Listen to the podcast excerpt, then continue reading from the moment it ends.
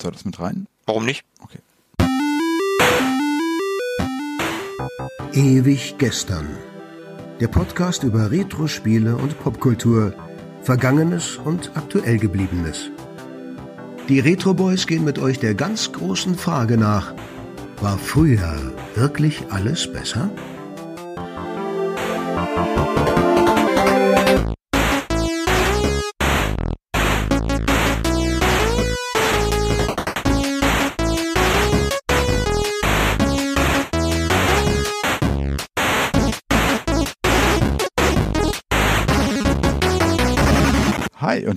Willkommen zu Ewig Gestern. Wir sind die Retro Boys und ich bin Tobi. Und ich bin Markus. Und Philipp ist auch da. Wir sitzen heute mal wieder remote beisammen und äh, möchten über unsere Lieblingsspiele sprechen. Das heißt, eine neue Folge von drei Lieblingen ist heute angesagt. Ähm, wir haben heute ein bisschen verändertes Setup. Das heißt, die Qualität sollte sich eigentlich heute ein bisschen verbessern. Ähm, hoffen wir, dass die Internetverbindung mitmacht. Bisher sieht's ganz gut aus, oder? Hm, Ja, also von meiner Seite aus ja. Ich habe ein neues Headset. Ich hoffe, das klingt alles jetzt ein bisschen klarer. Ihr müsst einfach ein bisschen lauter brüllen, dann höre ich euch live direkt. Das geht dann. Ja, die Nachbarn könnten sich beschweren. Nichtsdestotrotz wollen wir starten mit unserer nächsten äh, drei Lieblinge Folge. Markus fängt an, glaube ich. Ja, ich würde sehr gerne anfangen. 1997 war ein gutes Jahr, denn LucasArts hat in dem Jahr, genauer gesagt am 31. Oktober 97 in der EU und am 11. November 97 in Nordamerika eins meiner Lieblingsspiele veröffentlicht. Äh, ansonsten würde ich das hier wohl kaum vorstellen. Und zwar handelt es sich um The Curse of Monkey Island, aka Monkey Island 3. Hm, cool. Die Leitung war gerade ganz furchtbar. Was hast du gesagt? Ich habe Mission Impossible 3 verstanden. Ja, richtig, richtig. MI3. Es geht um MI3 hier. Ähm, ja, wie gesagt, 97 von LucasArts. Äh, die Designer Larry Aaron und Jonathan Ackley haben das Ganze übernommen. Da erzähle ich aber gleich noch ein bisschen mehr zu. Das Wichtigste ist, glaube ich, erstmal kurz auf die Story einzugehen. Ja. Worum geht's? Beziehungsweise, was ist das überhaupt? Wir reden hier über ein Grafik-Adventure, über ein ganz klassisches Point-and-Click-Adventure. Damals in den 90ern, ja, der heiße Scheiß. Mm, In, wir sind ja jetzt schon Ende der 90er, da wurde das Ganze ja so ein bisschen von der Echtzeitstrategie abgelöst. Aber Anfang der 90er bis Mitte der 90er waren äh, Grafik-Adventures definitiv der heiße Scheiß. Definitiv. Das Ganze geht natürlich wie immer los mit den Worten tief in der Karibik. Ja, stimmt. Und tief in der Karibik geht es um einen gewissen Guybrush Threepwood. Und der möchte gern Pirat werden. Zumindest wollte er das in Teil 1. Ich gehe natürlich auch kurz auf die Geschichten von 1 und 2 ein, denn wenn man über Monkey Island 3 redet, kann man das nicht, ohne auch kurz über Monkey Island 1 und 2 zu reden. Ähm, ja, Guybrush möchte wie gesagt Pirat werden. Und ähm, vielleicht möchte er sogar ein Kapirat werden. Sehr witzig. Hackt nur drauf Ja, hin. sehr. äh, hört unsere letzte Lieblingsfolge. Ihr müsst nur den Anfang hören, dann wisst ihr schon, was ich meine. Der alte Ähm, Piratenkapitän, Kapiraten und so weiter. Ja, ein kleiner Kapirat. Richtig. Ähm, Guybrush möchte gerne äh, ein mächtiger Pirat werden und ist dafür am Anfang von Monkey Island 1 auf Mealy Island angekommen und äh, muss dann ein paar Aufgaben erledigen, verliebt sich in die Gouverneurin von äh, Mealy Island äh, namens Elaine Marley und gerät dann auch an den fiesen Geisterpiraten LeChuck, der auch ein Auge auf Elaine geworfen hat kann sie dann natürlich für sich gewinnen. Äh, alles wird gut und ähm, sollte man auf jeden Fall mal gespielt haben. In Teil 2 äh, geht es dann um die Suche nach dem sagenumwobenen Schatz Big Whoop, der sich am Ende des Spiels als Falle von LeChuck herausstellt denn äh, die namensgebende Rache von LeChuck soll stattfinden, LeChucks Revenge, Monkey Island 2. Und ähm, da kommen wir dann auch zum Anfang von Monkey Island 3. Der baut nämlich tatsächlich auf Monkey Island 2 auf. Bei dem Ende von Teil 2, und jetzt spoilere ich hier noch mal ein bisschen, da passieren ein paar komische Sachen. Äh, nämlich dieser Schatz Big Whoop äh, ist ein, ist gar kein Schatz, sondern wie gesagt eine Falle von LeChuck und es handelt sich dabei um einen ähm, Jahrmarkt, um einen Piratenjahrmarkt, klar. Das hast du echt gespoilert. Ich habe nämlich den zweiten Teil nie zu Ende gespielt.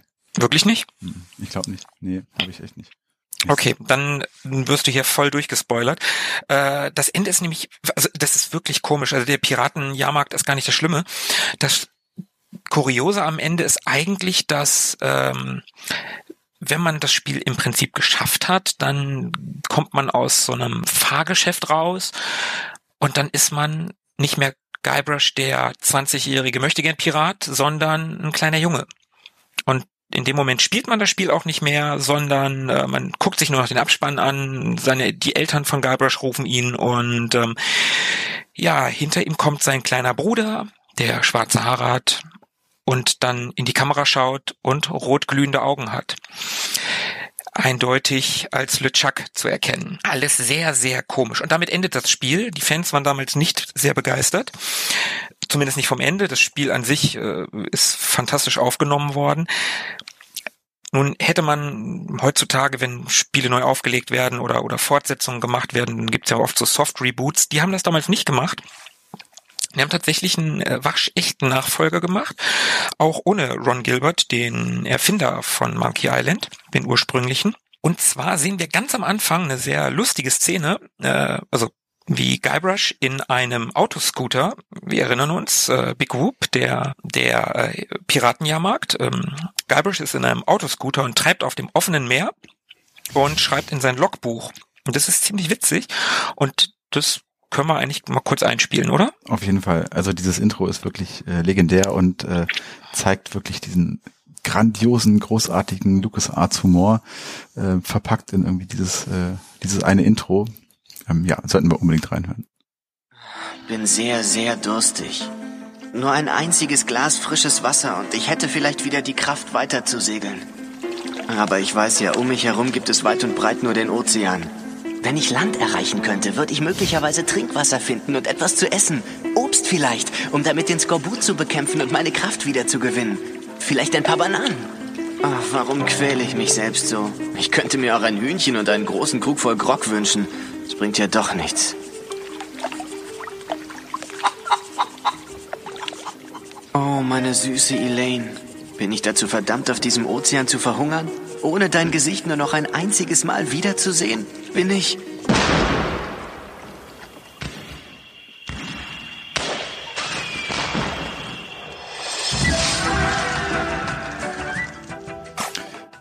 Das war äh, ein kurzer Ausschnitt aus dem Intro von mm, The Curse of Monkey Island. Äh, warum wir das eigentlich witzig finden, das ist ohne Bild, ja, vielleicht nicht ganz so leicht zu erkennen. Während Guybrush darüber erzählt, was er gerne hätte, was sagt er noch? Äh, wenn er Land erreichen würde, dann könnte er Obst. Ähm, schwimmt im Vordergrund, also er ist ein bisschen weiter hinten, ähm, er schwimmt im Vordergrund immer genau das vorbei, was er sich eigentlich gerade wünscht. Und ähm, auch als er, man, man hört das auch kurz, ähm, relativ zum Ende, da hört man einen Huhn gackern, denn genau das, er wünscht sich ja, er könnte, sagt ja, er könnte sich auch ein Hühnchen wünschen und einen Krug voll Grog. Und auch genau das ähm, schwimmt an ihm vorbei. Das ist im laufenden äh, Intro wirklich sehr witzig. Sehr ja, witzig. sollte man definitiv gesehen haben. Na gut. Ähm, Guybrush, man hat das ja gehört, ähm, da hat man diese, diese Kanonenschüsse eben gerade zum Schluss noch gehört. Guybrush, äh, bevor dann das äh, Monkey Island Theme einsetzt, über die Musik werde ich gleich noch kurz was erzählen. Guybrush treibt dann in den Hafen von Plunder Island, in dem äh, die äh, Burg von, ähm, oder die Festung von Gouverneur Marley, Elaine, Marley gerade belagert wird von dem Schiff von LeChuck, natürlich, von wem auch sonst, der mittlerweile zu einem Zombie-Piraten geworden ist. Kein Geisterpirat mehr, sondern ein Zombie-Pirat. Und ähm, da gerät man halt zwischen die Fronten und wird dann von äh, LeChuck gefangen genommen. in den äh, Bauch des Schiffes gesperrt und Ja, ähm, stimmt. dann äh, kann man, dann ab da fangen die ersten Rätsel an und ähm, man findet dann im Bauch dieses Schiffes einen Ring, einen großen ähm, Diamantring. LeChuck wird vermeidlich äh, vernichtet und gleich am Anfang ist eigentlich alles gut. Und äh, Guybrush macht Elaine einen Heiratsantrag und sie willigt auch ein und freut sich sehr und Guybrush steckt ihr diesen Ring an und äh, ja, doverweise war es ein verfluchter Ring und Elaine verwandelt sich in eine Goldstatue. Mhm. Guybrush hat jetzt ab da die Aufgabe, und das ist die Aufgabe in dem, äh, für uns auch in dem Spiel, Elaine vom Fluch zu befreien. Und wie wir dann in Cutscenes später sehen werden, na klar, äh, LeChuck kommt zurück und na klar läuft's auf eine, ich mache jetzt Gänsefüßchen mit meinen Fingern in der Luft, auf eine finale Konfrontation mit LeChuck hinauslaufen. Ja, auf dem Weg dahin muss man allerlei äh, Rätsel lösen. Man hat äh, sechs Kapitel, man hat sehr abgedrehten Humor in dem Spiel, also wirklich abgedrehtes Zeug. Für mich besonders erwähnenswert wäre hier in, ich glaube, es ist Kapitel 4 auf Blood Island. Da gibt's einen Vulkan und da sind ein paar Kannibalen, die man schon aus Teil 1 kennt. Aus Monkey Island 1, die auf Monkey Island selber gelebt haben. Die sind- absurd, ne? Ja, die sind nämlich mittlerweile vegetarisch. Das sind vegetarische Kannibalen. und die beten diesen Vulkan an. Und dieser Vulkan ist laktoseintolerant. Und äh, eines dieser Rätsel beinhaltet dann halt, man muss den Vulkan wieder zum Ausbrechen bringen und äh, man muss dann Käse in den Vulkan schmeißen. Und das, äh, wann war das? 1997, ne? 97, ja. Ja, ja. Also auch da schon der Trend hin zum äh, Veganen. In dem Fall ein laktoseintoleranter Vulkan, total, äh, total verrückt. Genau. Das ist so der grobe Handlungsablauf. Übrigens habe ich in der Recherche gelesen, das fand ich ganz interessant, äh, der Ron Gilbert, also der äh, Erschaffer von Monkey Island, ähm, der hat, ich weiß nicht, Tobi, du hast es ja, du hast Teil 1 gespielt Ich habe eins gespielt, ich habe auch drei durchgespielt. und zwei hast du aber Zwei zumindest teilweise gespielt. Habe ich gespielt, aber nie zu Ende. Philippi, du hast die ja nie gespielt, ne? Von den Monkey Island Teilen habe ich nie was gespielt. Nee. Okay. Ähm, weil ganz interessant, Ron Gilbert hat nämlich mal in dem Interview gesagt, dass er den dritten Teil zwar gut findet, er den aber anders gemacht hätte und ähm, er hätte Guybrush und also er hätte Guybrush nie Elaine einen Heiratsantrag machen lassen, beziehungsweise er hätte Elaine den nie annehmen lassen, weil, Zitat, Elaine nur geschwisterliche Gefühle für Guybrush hätte. Mhm. Okay. Also Tobi, da du das jetzt gespielt hast, also auch wenn es lange länger her ist mit Teil 1, Ja. Kannst du das nachvollziehen? Ich meine, kriegen die sich nicht quasi am Ende vom ersten Teil? Also sind die dann nicht so äh, so in trauter Zweisamkeit und dann ist dieses Feuerwerk da am Ende? Ja, ich kann mich an den an das Bild erinnern, an den Screen, aber ich, puh, ähm, das ist wirklich lange her. Könnte ich jetzt gar nicht mehr so sagen, ehrlich gesagt. Also ich weiß jetzt auch, ich weiß jetzt auch nicht, ob sie da also rumknutschen, weiß ich nicht, aber aber das ich habe die jetzt nie als Geschwister wahrgenommen. Also dass die, dass die nur geschwisterliche Gefühle füreinander haben. Für mich war das eigentlich immer klar, dass die ein Paar sind oder ein Paar werden. Sie für ihn vielleicht. Das, dach, ne? das dachte ich auch in Star Wars bei Luke und Leia, als die geknutscht haben. Ja, okay. Okay, Punkt für Scheint dich. so ein Lucas-Ding zu sein. Ja, Touché. Touché, ja, sehr schön. Kommen wir kurz zum Technischen. Am Anfang des Spiels darf man sich aus zwei Schwierigkeitsgraden einen auswählen. Ich habe immer den schwereren gespielt, weil ich immer die äh, alle Rätsel haben wollte. Also der äh, schwerere heißt oberaffig. Mhm. Und ähm, ich, wie gesagt, ich kann nicht genau sagen, wie viel weniger man in dem äh, anderen Schwierigkeitsgrad nicht mitbekommt. Also ich weiß, dass ein paar Rätsel wohl leichter sein sollen, ähm, nicht so viel um Ecken gedacht werden muss. Man erlebt wohl das ganze Spiel auch im leichteren Schwier Schwierigkeitsgrad. Aber äh, ich war immer so, ähm, ich wollte immer alles erleben. Ich wollte immer das ganze Spiel sehen. Und ähm, darum habe ich eigentlich immer bei allen Adventures den schwierigeren Schwierigkeitsgrad genommen. Es gab einen, also es gab ein paar Neuerungen. Und zwar hat man hier das erste Mal eine höhere Auflösung gehabt. Also man ist weg von dem Pixel-Look und ist hier auf eine Auflösung von 640 mal 480 gegangen, was aus heutiger Sicht natürlich ein Witz ist. Äh, jedes Handy hat eine, weiß ich nicht, wie vielfache Auflösung. Philippe, du bist gut in sowas. Vierfache. Ja, okay. Siehst du? Sag ich ja. Ihr könnt das alle nachkontrollieren. Ich habe keine Lust. Für damalige Verhältnisse schon ein Sprung. Das Vorgängerspiel war ja Vollgas. Das war noch gepixelt in diesen klassischen 320 mal 200, glaube ich. Und ähm, dieses Hochfahren der Auflösung und überhaupt der ganze Stil hat Monkey Island unglaublich gut getan, was die Optik anbelangt. Finde ich auch, ja. Das hat einen ganz tollen Zeichentrickstil. Das sieht aus wie, wie ein, ja, wie ein Zeichentrickfilm aus der damaligen Zeit, finde ich. Ja. Und ich Hm. muss auch sagen, also obwohl ich ja ähm, mich mal sehr schwer tue mit Neuerungen oder mit, mit Ja, ja. Neuaufgüssen von irgendwas. Ähm, und ich mag natürlich auch den Stil der alten klassischen LucasArts Adventures, also Zack McCracken und Manic Mansion und die ersten Monkey Island Teile.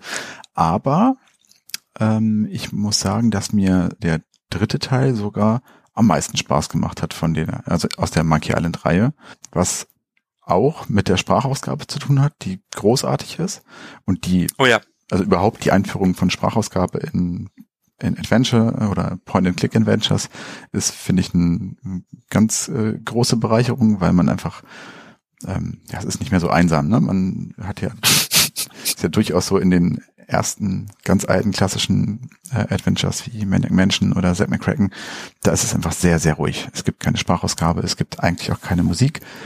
Und ähm, da sitzt man dann eben stundenlang vor seinem Computer und hört irgendwie meine Uhr hin und her ticken oder keine Ahnung, die äh, Trompete von Zack McCracken oder sowas.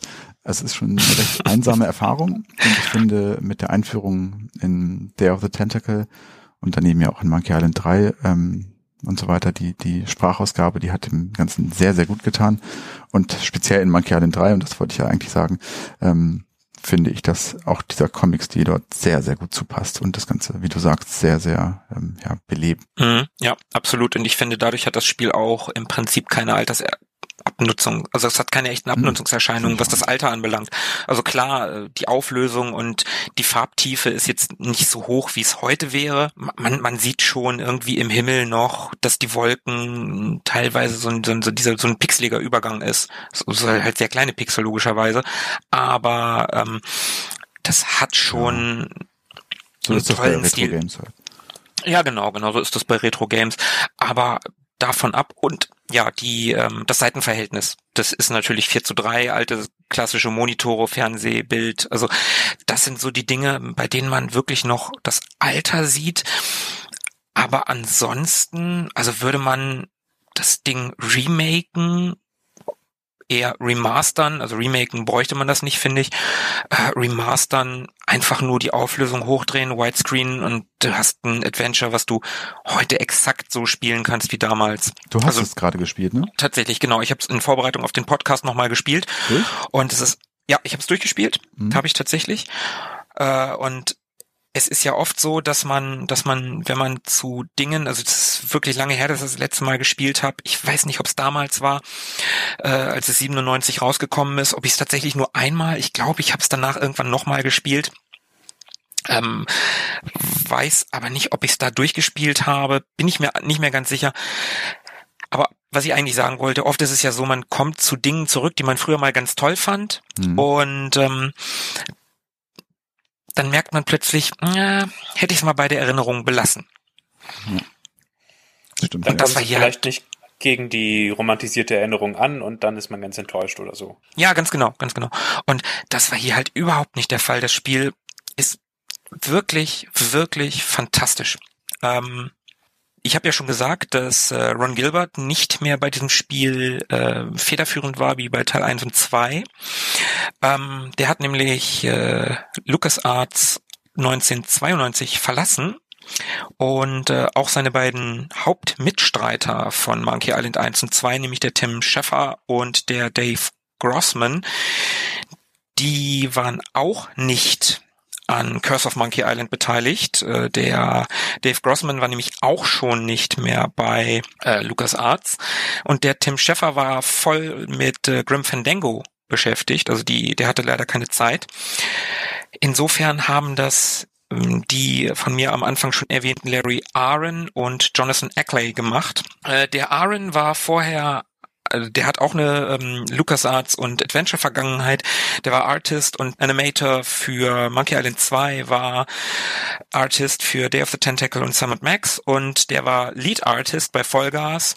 Und der Jonathan Ackley war Programmierer bei Day of the Tentacle, Summit Max, Vollgas und The Dick. Also, wie gesagt, beide keine unbeschriebenen Blätter, was Adventures und auch nicht was LucasArts anbelangt.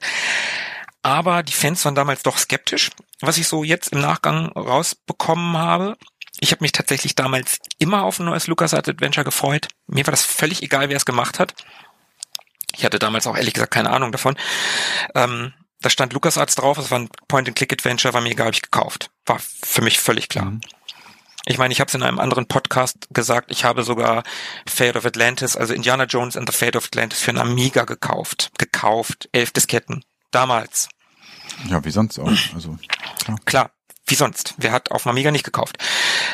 Also ich war ein absoluter LucasArts Fanboy damals, LucasArts Adventure Fanboy. Das war für mich völlig klar, dass ich das kaufe und ähm, ich hatte demnach kein, keine irgendwie schlechten Gefühle vorher und war auch dadurch nicht überrascht, dass ich es gut fand.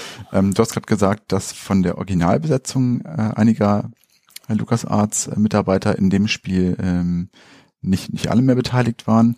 Ähm, weißt du denn, wer bei LucasArts so federführend verantwortlich war für diesen speziellen äh, LucasArts Humor in den Texten und Dialogen?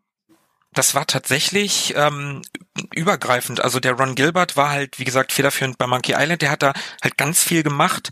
Ähm, bei den beim ersten und zweiten und auch der Tim Scheffer und Dave Grossman waren da ganz, ganz äh, stark involviert. Die waren halt mit ihm zusammen die Designer damals. Und Tim Scheffer und Dave Grossman haben 93 auch Day of the Tentacle gemacht. Also kann man sagen, das waren schon so drei, die, die diesen Humor sehr geprägt haben in den, in den 90ern dann. Mhm. Ja, wie gesagt, ähm, der Tim Schaffer hat dann ja auch Vollgas gemacht, der hat auch äh, Grim Fandango gemacht. Also das waren schon Leute, die da federführend waren, aber die äh, beiden Designer dieses Spiels, also der Larry Aaron und der Jonathan Ackley, die haben sich die haben, haben halt bei denen quasi schon gelernt. Die waren ja in den anderen, an den anderen Spielen beteiligt. Die waren Monkey Island Fans, die wussten, wie es, wie es mhm. zu laufen hat. Und die haben ja eine gewisse Verbeugung vorm Originalspiel gehabt. Oder vor den beiden Originalspielen. Das ist ja wirklich ähm, so eine Konstante, die sich, finde ich, durch alle LucasArts Adventure durchzieht und auch für mich ein Grund, warum ich die immer gerne gespielt habe und ich glaube für viele andere auch. Ja, ja, ja, ja, total. Du hast ja auch ähm, immer wieder sehr schöne ähm, äh, Running Gigs in den Spielen. Ja. Du hast in diversen LucasArts Adventure Chuck die Pflanze. Mhm. Ähm, ich glaube, die kommt das erste Mal tatsächlich schon in Maniac Mansion vor. Mhm, richtig, ja. Und äh, du hast ja ab Indie 3, also Indiana Jones and the Last Crusade, hast du ja auch diesen Spruch, ich verkaufe diese feinen Lederjacken. Mhm. Dieser Spruch kommt übrigens auch in, äh, in Monkey Island 3 vor, also in The Curse of Monkey Island. Ja, cool. Was dann natürlich eine sowohl eine Verbeugung an Indiana Jones, äh, aber auch eine vor dem äh, Spiel in die drei ist. Mhm. Ähm, du hast da aber auch äh, Star Wars Referenzen in Monkey Island 3 bis zum geht nicht mehr. Ja, das fand ich immer cool, diese diese Querverweise, die es zwischen den Spielen dann gab. Da gab es doch in Monkey Island 1 auch äh, die Situation, dass du ähm, in diese Scum-Bar reingegangen bist. Also Scum erstmal schon, witzig, haha. Ja, äh, ja, definitiv. Ähm, und da sitzt ja dieser Pirat, der oder dieser Typ, ähm, den man nach Loom fragen kann. Das ist ja Cobb, so heißt der Typ aus Loom. Und der sitzt halt als Pirat verkleidet in dieser Scum-Bar und ähm, das Spiel bietet dir an, als Frage, ihn nach dem Spiel Loom zu fragen, was glaube ich zeitgleich mit Monkey Island auch rauskam, ne? Mhm, genau, ja, die kamen zeitgleich oder fast zeitgleich raus. Also beide 91, 90, ich bin mir gerade nicht mhm. ganz sicher, ich glaube 90 kamen ja, die, äh, kamen die beiden Spiele raus. Und äh, schön, dass du das ansprichst. Heißt die Scumbar eigentlich nach äh, Scum-Abschaum wie in Moss Eisley oder heißt die Scumbar wegen der Scum-Engine? Wegen der Scum Engine tatsächlich. Ah, okay. Für alle, die es nicht wissen, die Scum Engine ist, äh, das Scum bedeutet Script Creation Utility for Maniac Mansion. Das ist die Spiele-Engine, die seit dem ersten LucasArts Adventure dem ersten klassischen LucasArts Adventure. Es gab da vorher noch Labyrinth, ähm, aber Manic Mansion, seitdem gibt es die Scum Engine und auch Monkey Island 3 läuft auf der Scum Engine, einer weiterentwickelten Scum Engine natürlich. Das ist natürlich nicht mehr die von damals, es gibt keine Verben mehr, aber ähm, ja genau, äh, es basiert auf der Scum Engine. Aber ist vielleicht auch eine Doppeldeutigkeit, also wahrscheinlich sogar eine Doppeldeutigkeit, ist ja schließlich ein Piratennest. Ja, wahrscheinlich. Und vielleicht sogar, weil es ja von Lukas ist, eine Anspielung auf Mos Eisley. Nicht unwahrscheinlich. Wie gesagt, es gibt echt viele Star Wars Anspielungen in diesem Spiel. Eine Sache, die ich wirklich interessant fand, ich habe das Spiel zu Ende gespielt und das ist auch so mein einziger Kritikpunkt, den ich an dem Spiel habe. Das Ende ist ich verrate das jetzt nicht, das spoilere ich jetzt nicht. Wer es noch spielen will, haut, haut rein. Das Ende ist aber sehr, sehr plötzlich. Also, das kommt so, ja, Endkampf, Rätsel, Abspann, also Szene am Ende Abspann. So, das ist schon ganz, ganz plötzlich. Das fand ich ja, man sitzt hier und denkt, wie, hä, wie, wie, das war's? Also nach dem Abspann kommt noch was, aber auch nur eine Kleinigkeit. Und ähm, das liegt daran, die haben damals tatsächlich eine, eine, eine lange Endsequenz oder eine längere Endsequenz geplant. Denen ist aber das Budget und die Zeit ausgegangen. Okay. Ja, ein bisschen schade. Da hätte man bestimmt noch was machen können. Das Ende ist auch wirklich die Schwäche und auch eigentlich die einzige Schwäche des Spiels. Kam, kam sehr, sehr plötzlich also ich habe es auch nicht mehr so plötzlich im Kopf gehabt, aber es war dann, ja, wie gesagt, ganz plötzlich da. War schon doof. Ich habe ja schon gesagt, das Spiel hat ähm, keine Abnutzungserscheinungen, hat eine ganz, ganz tolle Atmosphäre, zu der, und das muss ich noch erwähnen, zu der der Soundtrack beiträgt. Und der Soundtrack fantastisch. Der Michael Land ist seit dem ersten Teil der Composer der Reihe und hat man, man, man hört in The Curse of Monkey Island das erste Mal echte Instrumente, also kein MIDI mehr. Und dieses echte Monkey Island Thema, das möchten wir jetzt unbedingt, das möchte ich jetzt unbedingt mal einspielen. Auf jeden Fall.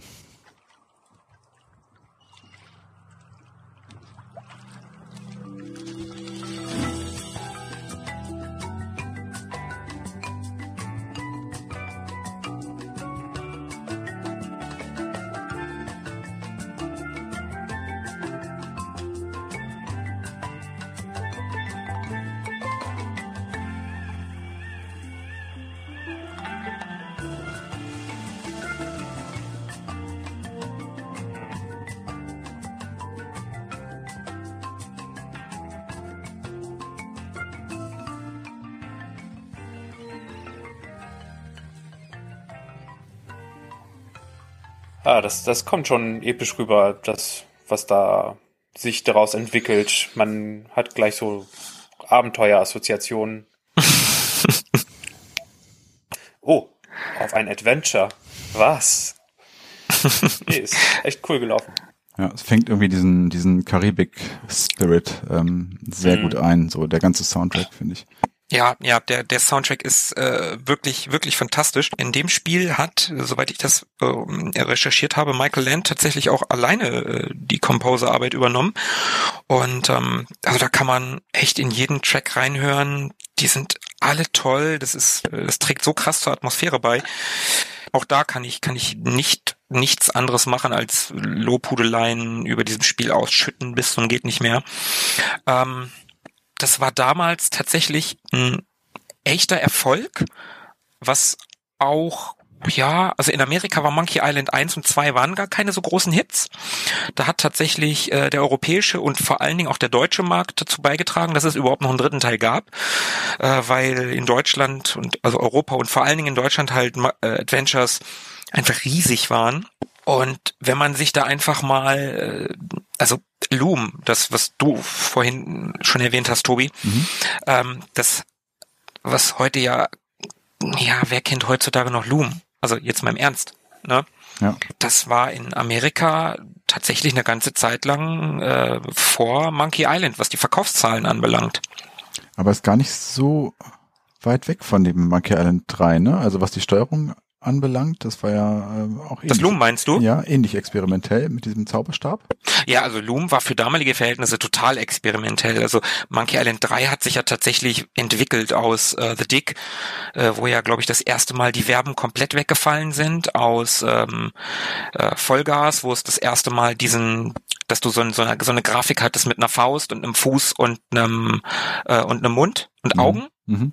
und so und ähnlich hattest du das dann ja auch bei Monkey Island, wo du dann halt so eine Münze hattest mit einem ähm, Papageienkopf mit einem Mund, das war dann Sprechen oder oder Anlecken und äh, mit einem Totenschädel in der Mitte mit Augen, das war dann halt logischerweise gucken und mit einem mit einem was war denn das mit einer Faust, glaube ich. Die, was war dann benutzen, nehmen, drücken und so ein Kram. Also das war dann kontextuell, äh, je nachdem, was du gerade machen wolltest. Also es war ein bisschen intuitiver als in den alten Spielen, ein bisschen einfacher auch, muss man sagen, ein bisschen benutzerfreundlicher. Also wirklich eine sinnvolle Neuerung, wenn ich dann so an die ersten äh, Point-and-Click-Adventures denke. Das war ja tatsächlich äh, mitunter eine ziemliche äh, Unverschämtheit, wie man, wie man die bedienen musste. Also da musste man ja wirklich irgendwie jeden einzelnen Begriff anklicken, gehe zu. Selbst fürs, ja, ja, selbst irgendwo fürs Gehen. Wo man dann hin wollte oder dieses, ich glaube, es gab den Befehl, was ist, wo man dann in Indie 3 zum Hm, Beispiel ja, diese ja. Bücherregal rein in der Bibliothek abfahren musste, um dieses eine Buch inmitten von Hunderten zu finden. Also das war schon ziemlich anstrengend und solche Sachen haben sich dann im Laufe der Jahre tatsächlich echt zum sehr viel besseren gewandelt. Ja, definitiv. Also, ähm, aber im Vergleich, äh, Monkey Island 1 hat 135.000 Dollar gekostet an Budget, Monkey Island 3 hat eine, über eine Million gekostet.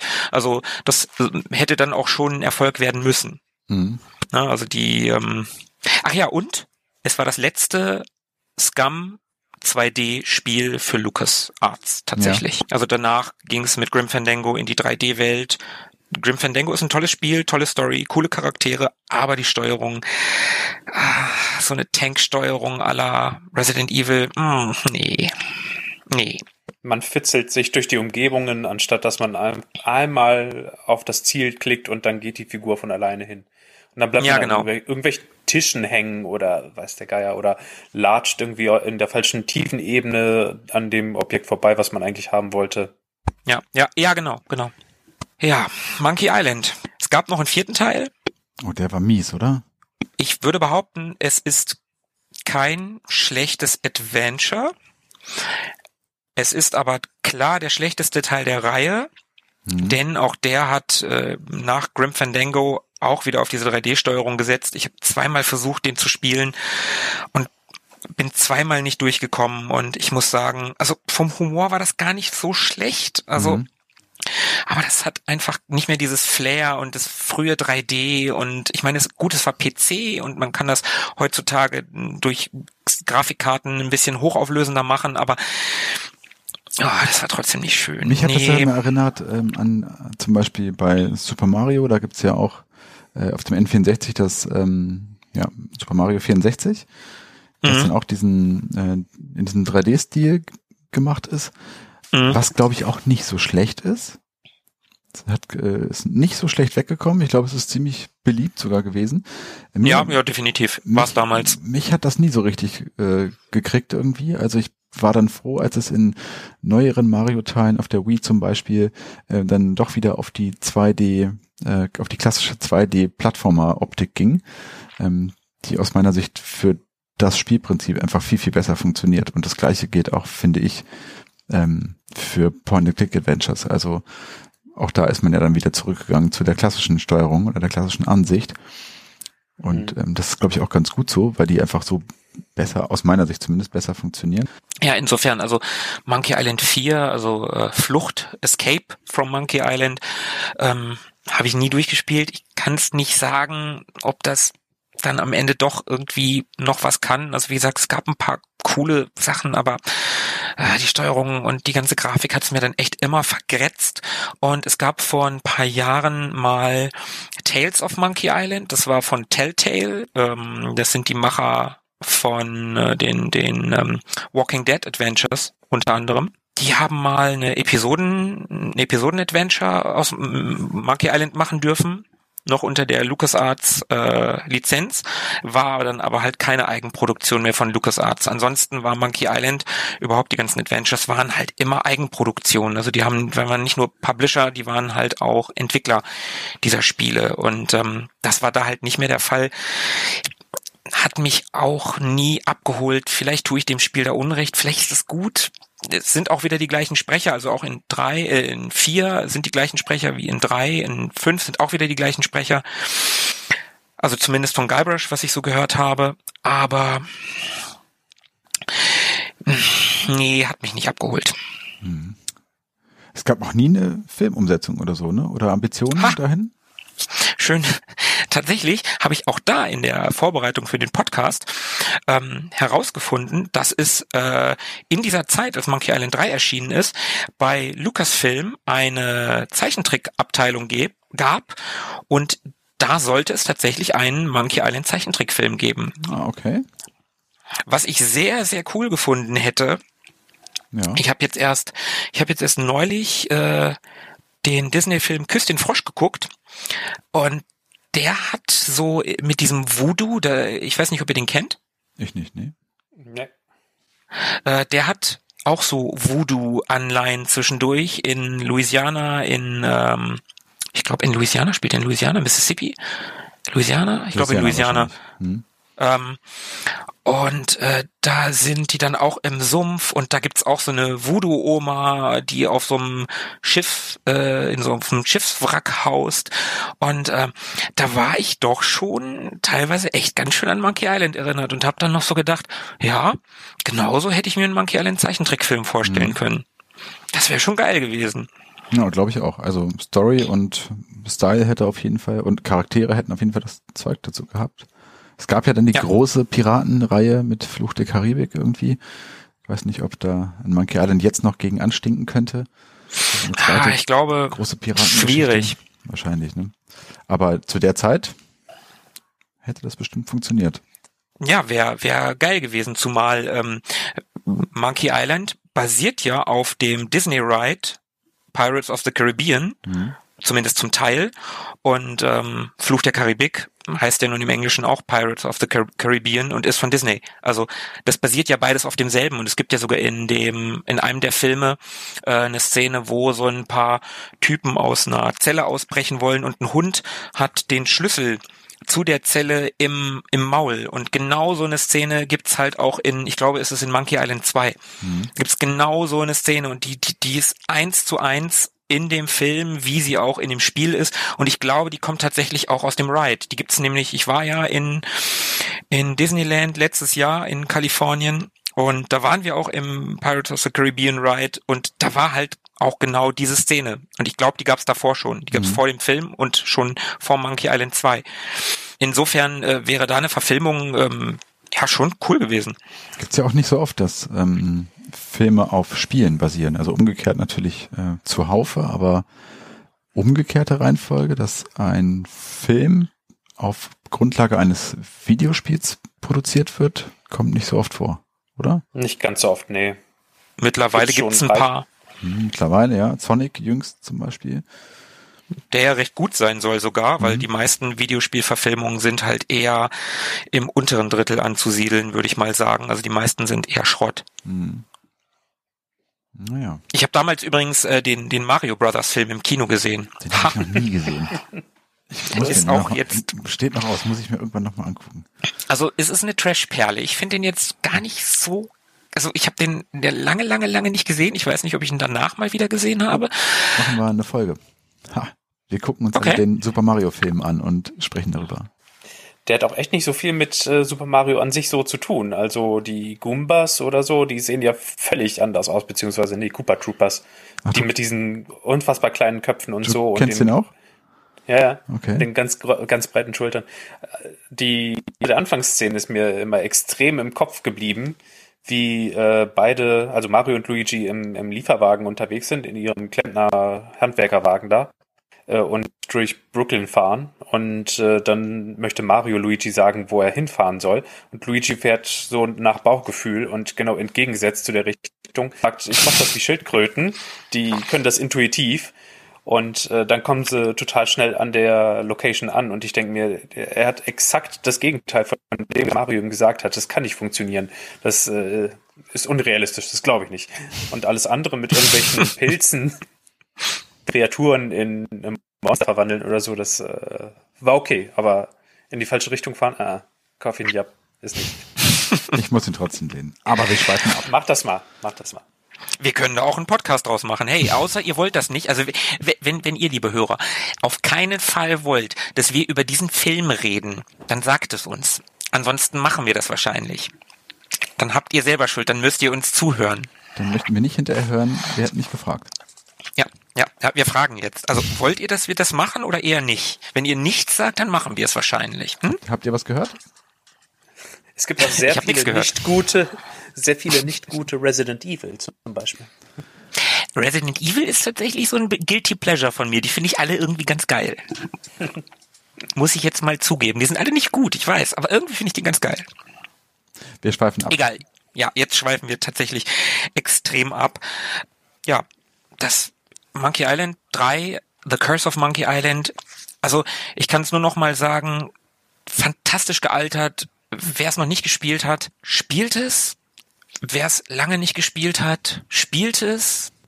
Spielt es einfach. Und man kann dieses Spiel, und das finde ich wirklich toll, ähm, ich habe es in der Big Box übrigens, das kann ich noch kurz erzählen. Ich habe es damals, ich habe es von damals noch in der Big Box in sehr sehr gutem Zustand und ähm, da drin sind noch Notizen, die ich damals in den 90ern gemacht habe Ach, auf so kleinen cool. Zetteln. Sowas ist geil. Ja, das ist ganz geil. Ähm, leider, den Bon habe ich leider nicht mehr. Das ärgert mich ein bisschen. Ich hätte sehr gerne gewusst, was ich damals für das Spiel bezahlt habe. Ähm, aber obwohl ich das Spiel jetzt in der Big Box habe, habe ich mir auf Good Old Games, auf GOG, äh, habe ich mir das Spiel jetzt im Sale neulich gekauft und habe dafür ich glaube, drei Euro und einen Keks bezahlt. Also es war wirklich nicht teuer und selbst wenn es nicht im Sale ist, kostet es sechs Euro oder so. Das und Wahnsinn, ne? das, das ja. ist es allemal wert und jeder, es gibt einfach keine Ausrede, dieses Spiel nicht zu spielen. Das Spiel hat man in so 24 Stunden ungefähr hat man es durch. So einen Tag braucht man, wenn man durchspielen würde. Wenn man die, wenn man die nicht oberaffig, also wenn man die 1002 Piratengeschichten ohne oberaffig spielt, ist man wahrscheinlich sogar noch ein bisschen schneller durch. Und passt super jetzt in den bevorstehenden Sommer. Ein sommerliches Adventure. Man kann sich schon mal vorbereiten auf den Sommer. Und äh, es ist ja Corona, wie heißt das nochmal? Quarantäne. Wir dürfen ja eigentlich eh nicht raus. Ne? Also genießt die Sonne auf dem Bildschirm. Pflegt eure Nerdbräune. Ja, so wie Blasido Domingo. Wer das ist, erfahrt ihr, wenn ihr es denn spielt.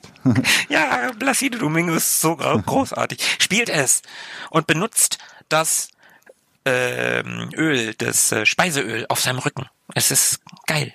Geil, macht es. Spielt es. Nicht, keine weiteren Tipps. Keine weiteren Tipps. Okay.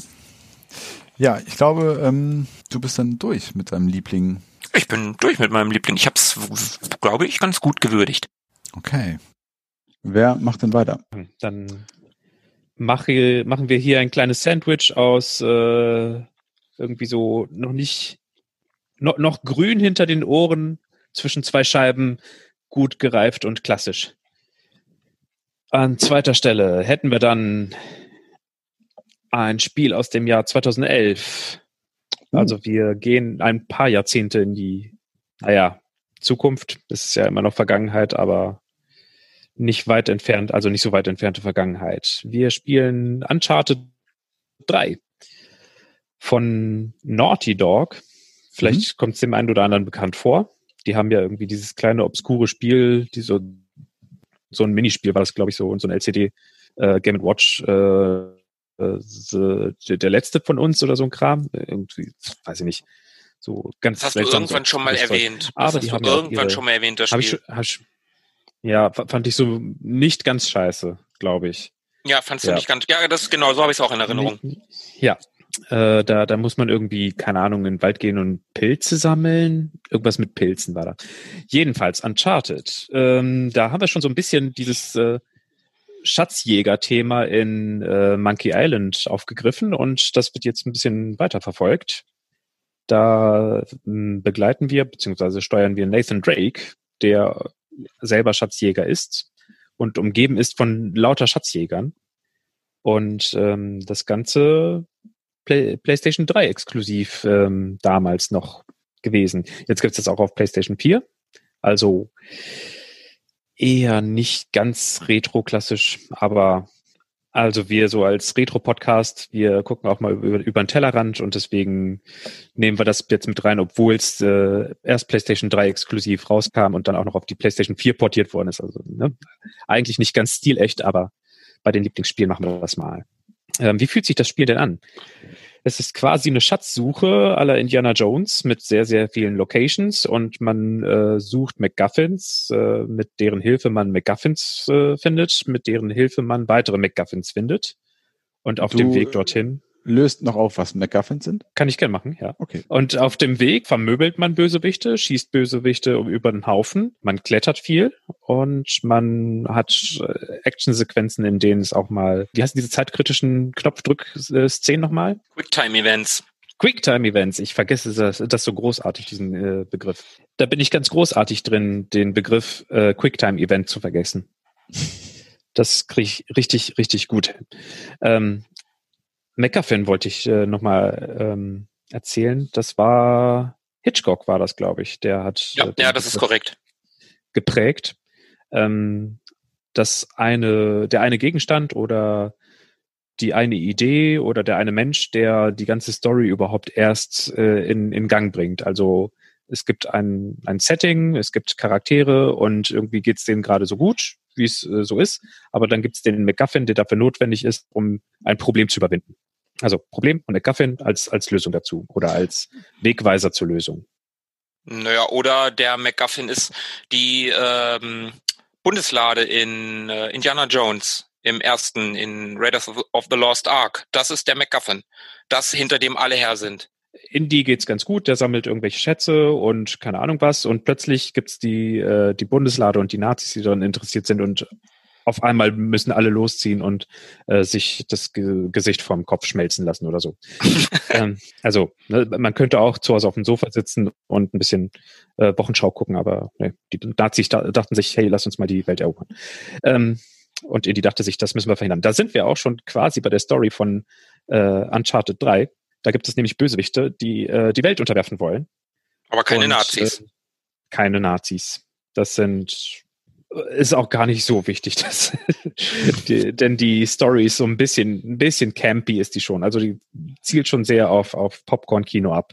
Da hat man, ähm, ja, wie gesagt, die Bösewichte, die daran interessiert sind, ähm, die Welt in Angst und, Schreck, in Angst und Schrecken zu versetzen, mithilfe psychotroper Substanzen. Und äh, das basiert alles auf irgendwelchen alten Legenden. Und dann muss man durch zig Locations und äh, Karten zusammensuchen und mechanische Artefakte, die man zusammensetzt und dann dreht man die auf eine bestimmte Art und Weise und dann zeigen sie ein Symbol und anhand alter Aufzeichnungen weiß man, äh, was dieses Symbol bedeutet und wo man dann hin muss, wo auf der nächsten Karte und dann findet man mitten in der Wüste die ähm, das das äh, Atlantis der der Wüste oder so. Also man merkt schon so ein bisschen, es, es dreht voll auf, äh, also die Story dreht voll auf, da geht's um alles und man hat alles einmal gesehen und die Charaktere sind auch schon eher überzeichnet und die Dialoge sind markig. Also da weiß man schon, ah, okay, ich muss nicht so ultra krass mitdenken. Es geht nicht darum, dass ich jetzt hier eine philosophische Abhandlung verfolge. es geht darum, dass man sich einfach so ein bisschen mitnehmen lässt von dem Ganzen und äh, zwischendurch mal richtig spaßige, launige, kurzweilige Actionsequenzen hat. Da gibt es sehr viele Kletterpassagen, bei denen man sich denkt, hm, da hat das moderne Spieldesign das Spielprinzip ein bisschen vergurkt, könnte man sagen.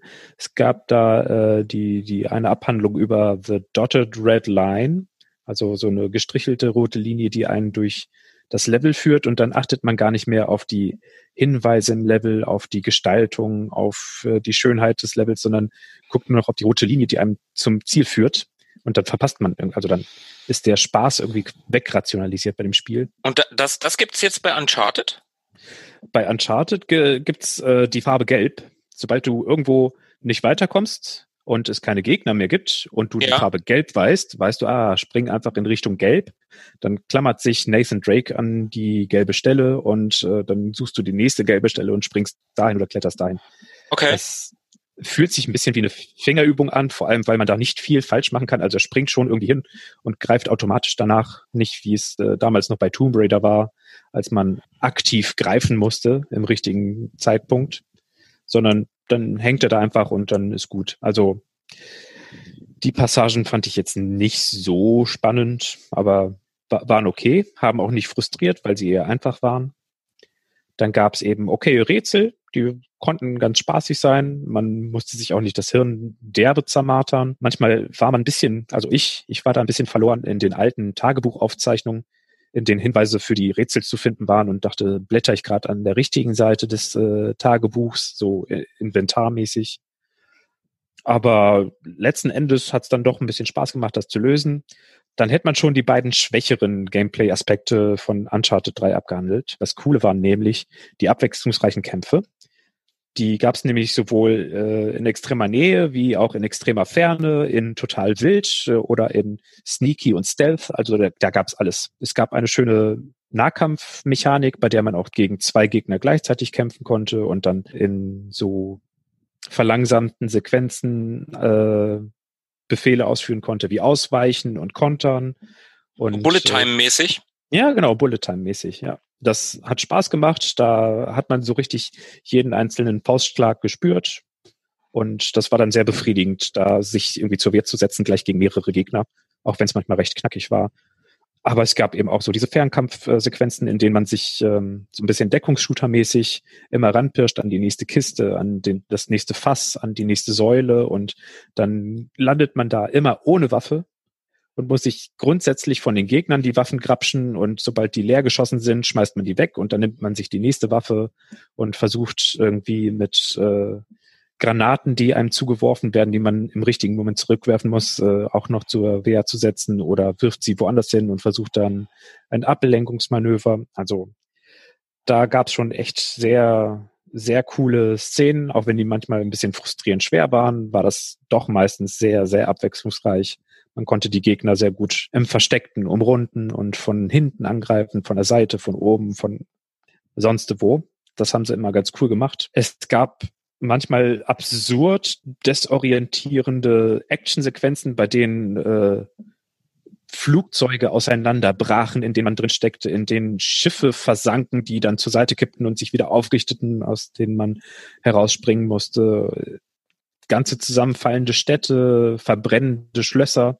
Also echt krass stark verändern, sich stark verändernde Umgebungen, mit denen man zurechtkommen musste, die einen so richtig unter Druck gesetzt haben. Und dann musste man einfach die Beine in die Hand nehmen, nicht lange nachdenken, sondern machen, machen, machen.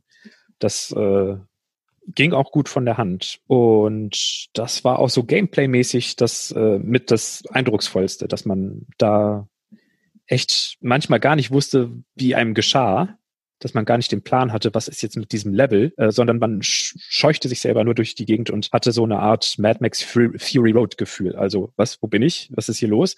Egal, überleben, klarkommen äh, und dann irgendwie so wilde Action mitnehmen. Ohne Kopf und Verstand, einfach so drauf los. Im Prinzip ist doch Uncharted so, mh, hm, ja, du hast es ja vorhin schon mal kurz gesagt, das Wort ist auch im Prinzip so ein Action-Blockbuster ohne Hirn, oder? Also das meine ich jetzt nicht mal negativ. Ja, schon. Also ja, es gibt irgendwie so Referenzen an, äh, an Sir Francis Drake und äh, irgendwie ein bisschen geschichtliche Einbettung, aber das ist alles völlig irrelevant. Das für mich war das Erlebnis wirklich dieses äh, vom Hocker gerissen werden, ins kalte Wasser geschmissen werden. So, und jetzt mach. So, so, so, so ein bisschen wie die, ähm, hier die, die Filme mit Nicolas Cage, National Treasure, das mhm. äh, Geheimnis des verlorenen Buches hieß im Deutschen oder das Geheimnis der Tempelritter oder irgendwie so. Ja, ja, genau, genau, ja. So, so in dem Dreh, also das meinte ich jetzt mit, mit ähm, hirnlos, also ohne Hirn. Also mit ein bisschen Geschichte, ein bisschen was Oberflächliches, aber ein unterhaltsamer, ein unterhaltsames mhm. Action-Spektakel eigentlich. Also ein Spektakel, nichts, ja. nichts mit Tiefgang. Genau, genau. Also du kannst ein bisschen was mitnehmen, ein bisschen ein paar Infos kannst du mitnehmen, ein bisschen Geschichtswissen kannst du mitnehmen, aber im, es geht nicht in die Tiefe. Es geht absolut nicht in die Tiefe. Also wenn man das so ein bisschen aufs Hirn äh, anwendet, dann brauchst du deine Hirnrinde und den Frontallappen nicht. Es geht alles aufs Stammhirn. ne, da, wo die Hormone so rausgeprügelt werden, Testosteron, Adrenalin und los geht's. Also, also so ein Männerspiel. genau. Das muss man ja auch erstmal hinbekommen, dass das, äh, dass man genug Spieltiefe hat und trotzdem äh, ein, ein Spiel hat, was intuitiv ohne, ohne jetzt äh, mathematische Kunstgriffe vollführen zu müssen, spielbar ist. Also von daher ist das schon, schon eine Leistung. Wie gesagt, wie, wie Mad Max Fury Road, das war ja auch so ein, so ein Meisterwerk, bei dem man nicht unbedingt äh, theoretische Aspekte behandelt hat am Anfang und am Ende, sondern eher Typen mit einer flammenden E-Gitarre auf einen Truck gesetzt hat und äh, Leute waren auf irgendwelchen Stangen und haben sich hin und her geschwungen und sprangen von Auto zu Auto es gibt Szenen in Uncharted 3, wo man von einem Pferd auf einen Laster springt und dann muss man sich vom Laster zum nächsten Laster äh, schwingen bei voller Fahrt. Also, und das passiert auch noch in der Wüste. Also, da, da kennt man schon gewisse Parallelen, an denen sich Mad Max Fury Road äh, orientiert hat. Uncharted war ja vorher da. Ich erkenne da aber auch durchaus ein bisschen Indiana Jones, ne? Vom, von einem Pferd auf dem Laster äh, springen, das ist auch Indiana Jones. Definitiv. Also ein Schatzjäger, der von einem Pferd auf dem Laster in der Wüste springt. Wer da keinen Indiana Jones sieht, hm, naja. Spielt es an ähm, realistischen Locations oder ist das fiktiv? Das ist das Coole. Also da haben sie so ein bisschen Indie, Indie und James Bond mäßig einmal rund um die Welt ein bisschen alles abgeklappert. Da mhm. hat man äh, in einer Rückblende Cartagena in Kolumbien. Mhm. Also auch sehr sommerlich und warm und freundlich und offen alles und äh, so, so ein bisschen leichte Kolonialanleihen in der in der Architektur. Mhm. Und äh, alles mit in einem schönen, weichen, warmen Licht. Und dann gibt es aber auch eine Szene in einem London, Londoner Pub, wo man natürlich eine Prügelei hat, bei der man natürlich durch die Scheibe geschmissen wird. Wirklich realistische, ähm, ortsangemessene Handlungen, die das Ganze auch unter, unterstreichen. Hm. Boah, als ich ähm. damals in London war, ne, durch wie viele Pappscheiben ich, also Papp im Sinne von nicht Pappe, sondern Pub, ein, ein, eine Kneipenscheibe ich geschmissen wurde, ne? Das ist äh, puh. Hast du auch Bierprügel genau. auf den Kopf bekommen? mehrere. Boah, wie viel. Also das, das, du gehst in einen Pub rein und es fängt sofort eine Prügelei an. Sofort. Instant. Ja, also genauso stelle ich mir das auch vor. Als ich äh, in London war, da war ich noch minderjährig, deswegen war das bei mir nicht so. Wo ist man denn noch unterwegs? Äh, in Jemen auf einem so unfassbar geil gestalteten Bazar-Level.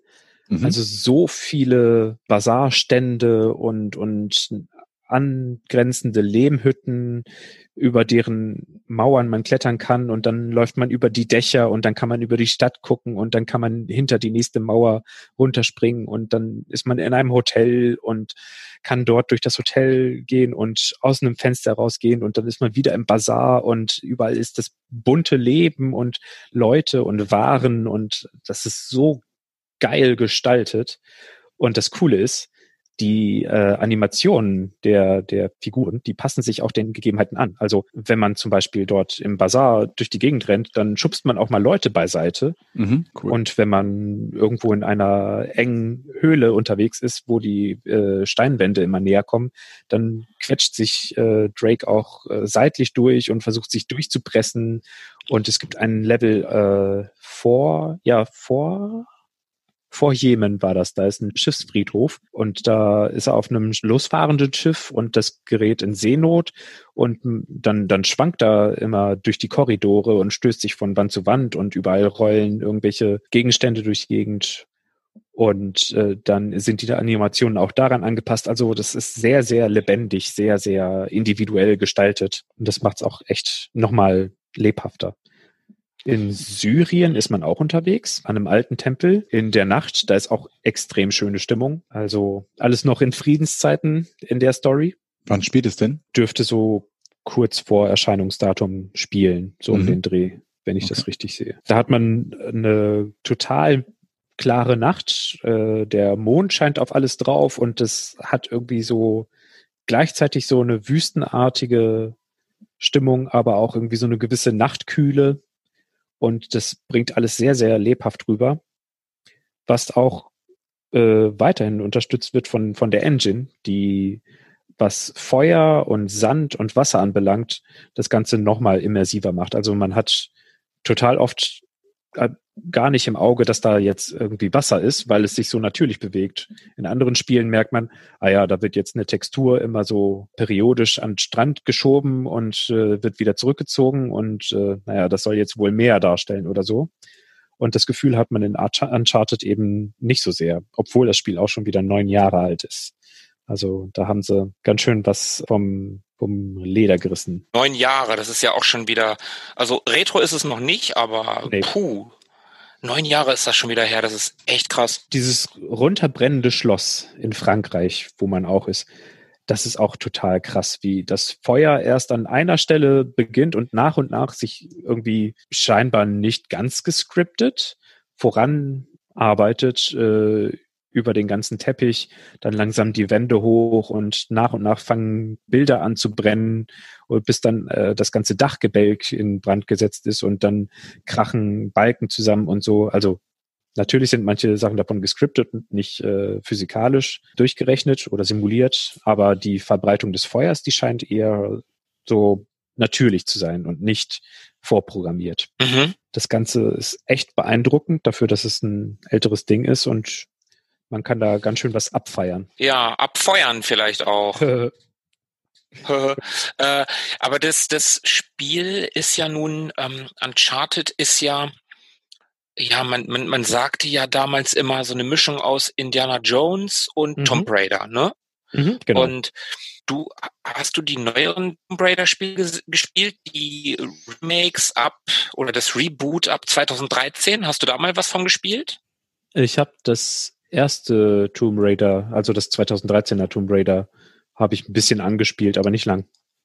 Okay, weil äh, was man so hört oder was ich so gelesen habe, ich habe ja äh, zwar eine PlayStation 4 hier, ich habe aber nie ein Uncharted gespielt, muss ich zu meiner Schande gestehen. Die sollen ja schon, also so wie das ursprüngliche Konzept von Indie und Tomb Raider genommen wurde und in Uncharted gesteckt wurde. So hat ja Tomb Raider wiederum viel bei Uncharted kopiert, geklaut, ge, mhm. ne? sich also, inspirieren ähm, lassen.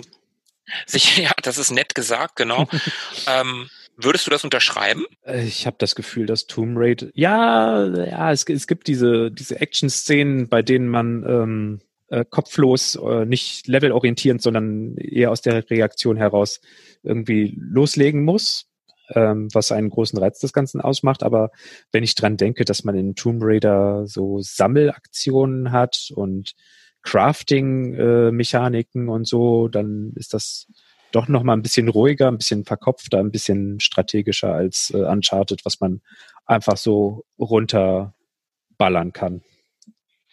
Also dieses, ähm, dieses, also es gibt kein Crafting-System, es gibt kein Auflevel-System bei Uncharted? Ne, gar nichts. Also, okay, okay, okay, okay.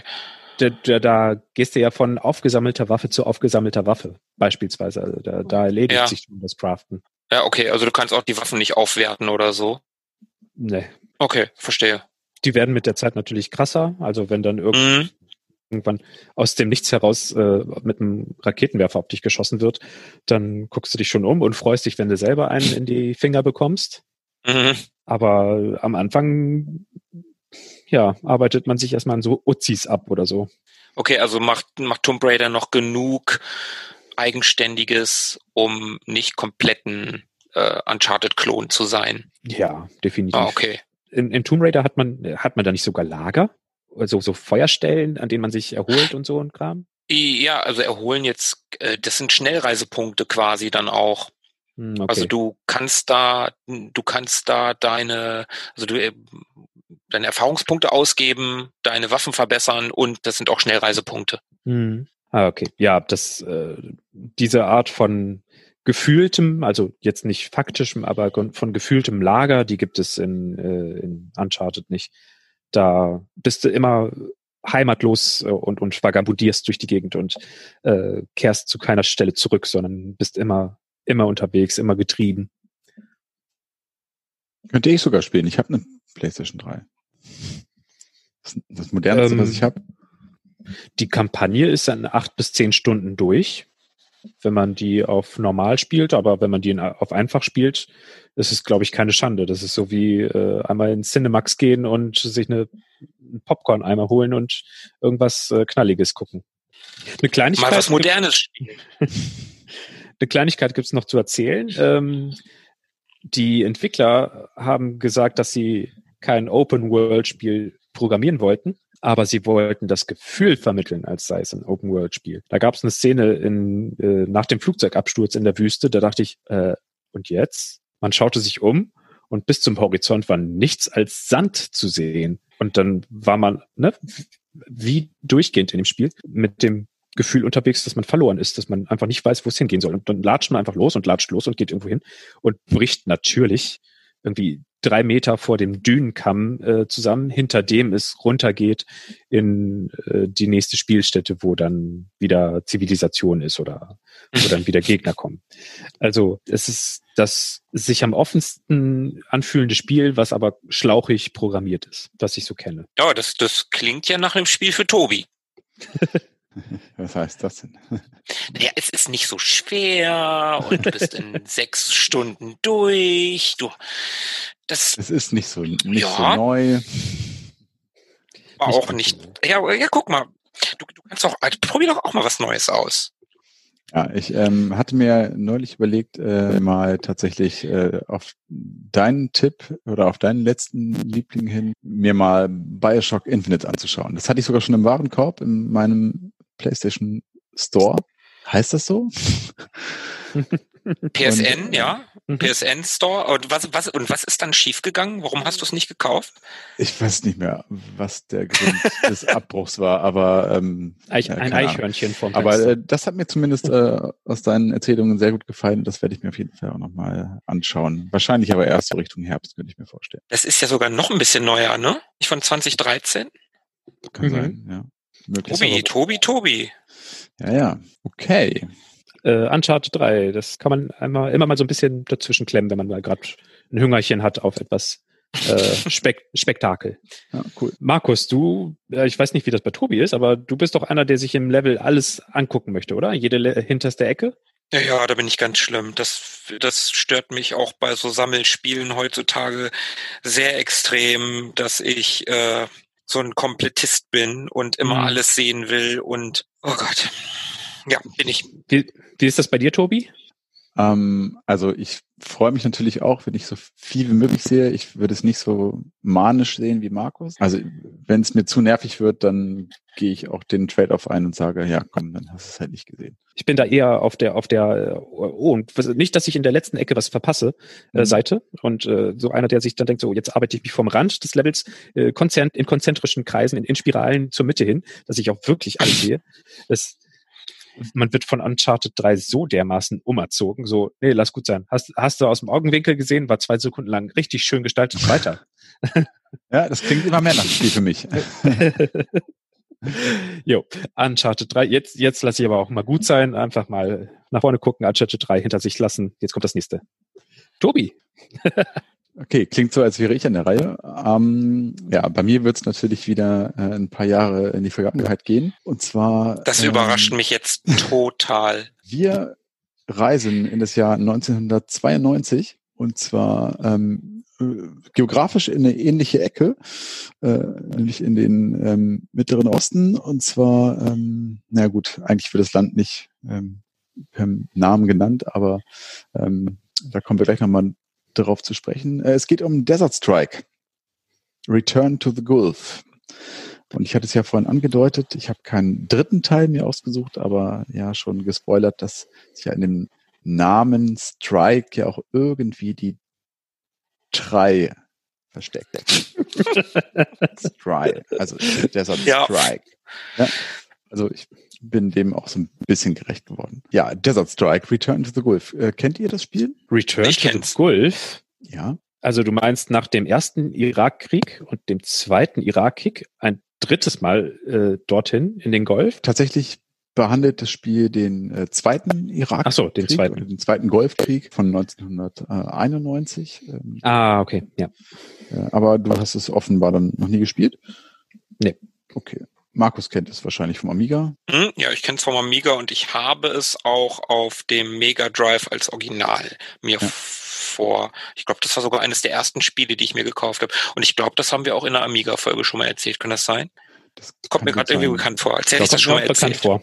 Ja, wir hatten es tatsächlich in einer Amiga-Sprechstunde mal kurz äh, ausgegraben in unserem Stapel. Wie gesagt, 1992. Ach, von Electronic Arts und es genau. hat keine Ingame. Äh, ja, ja, stimmt. Hier äh, Mini.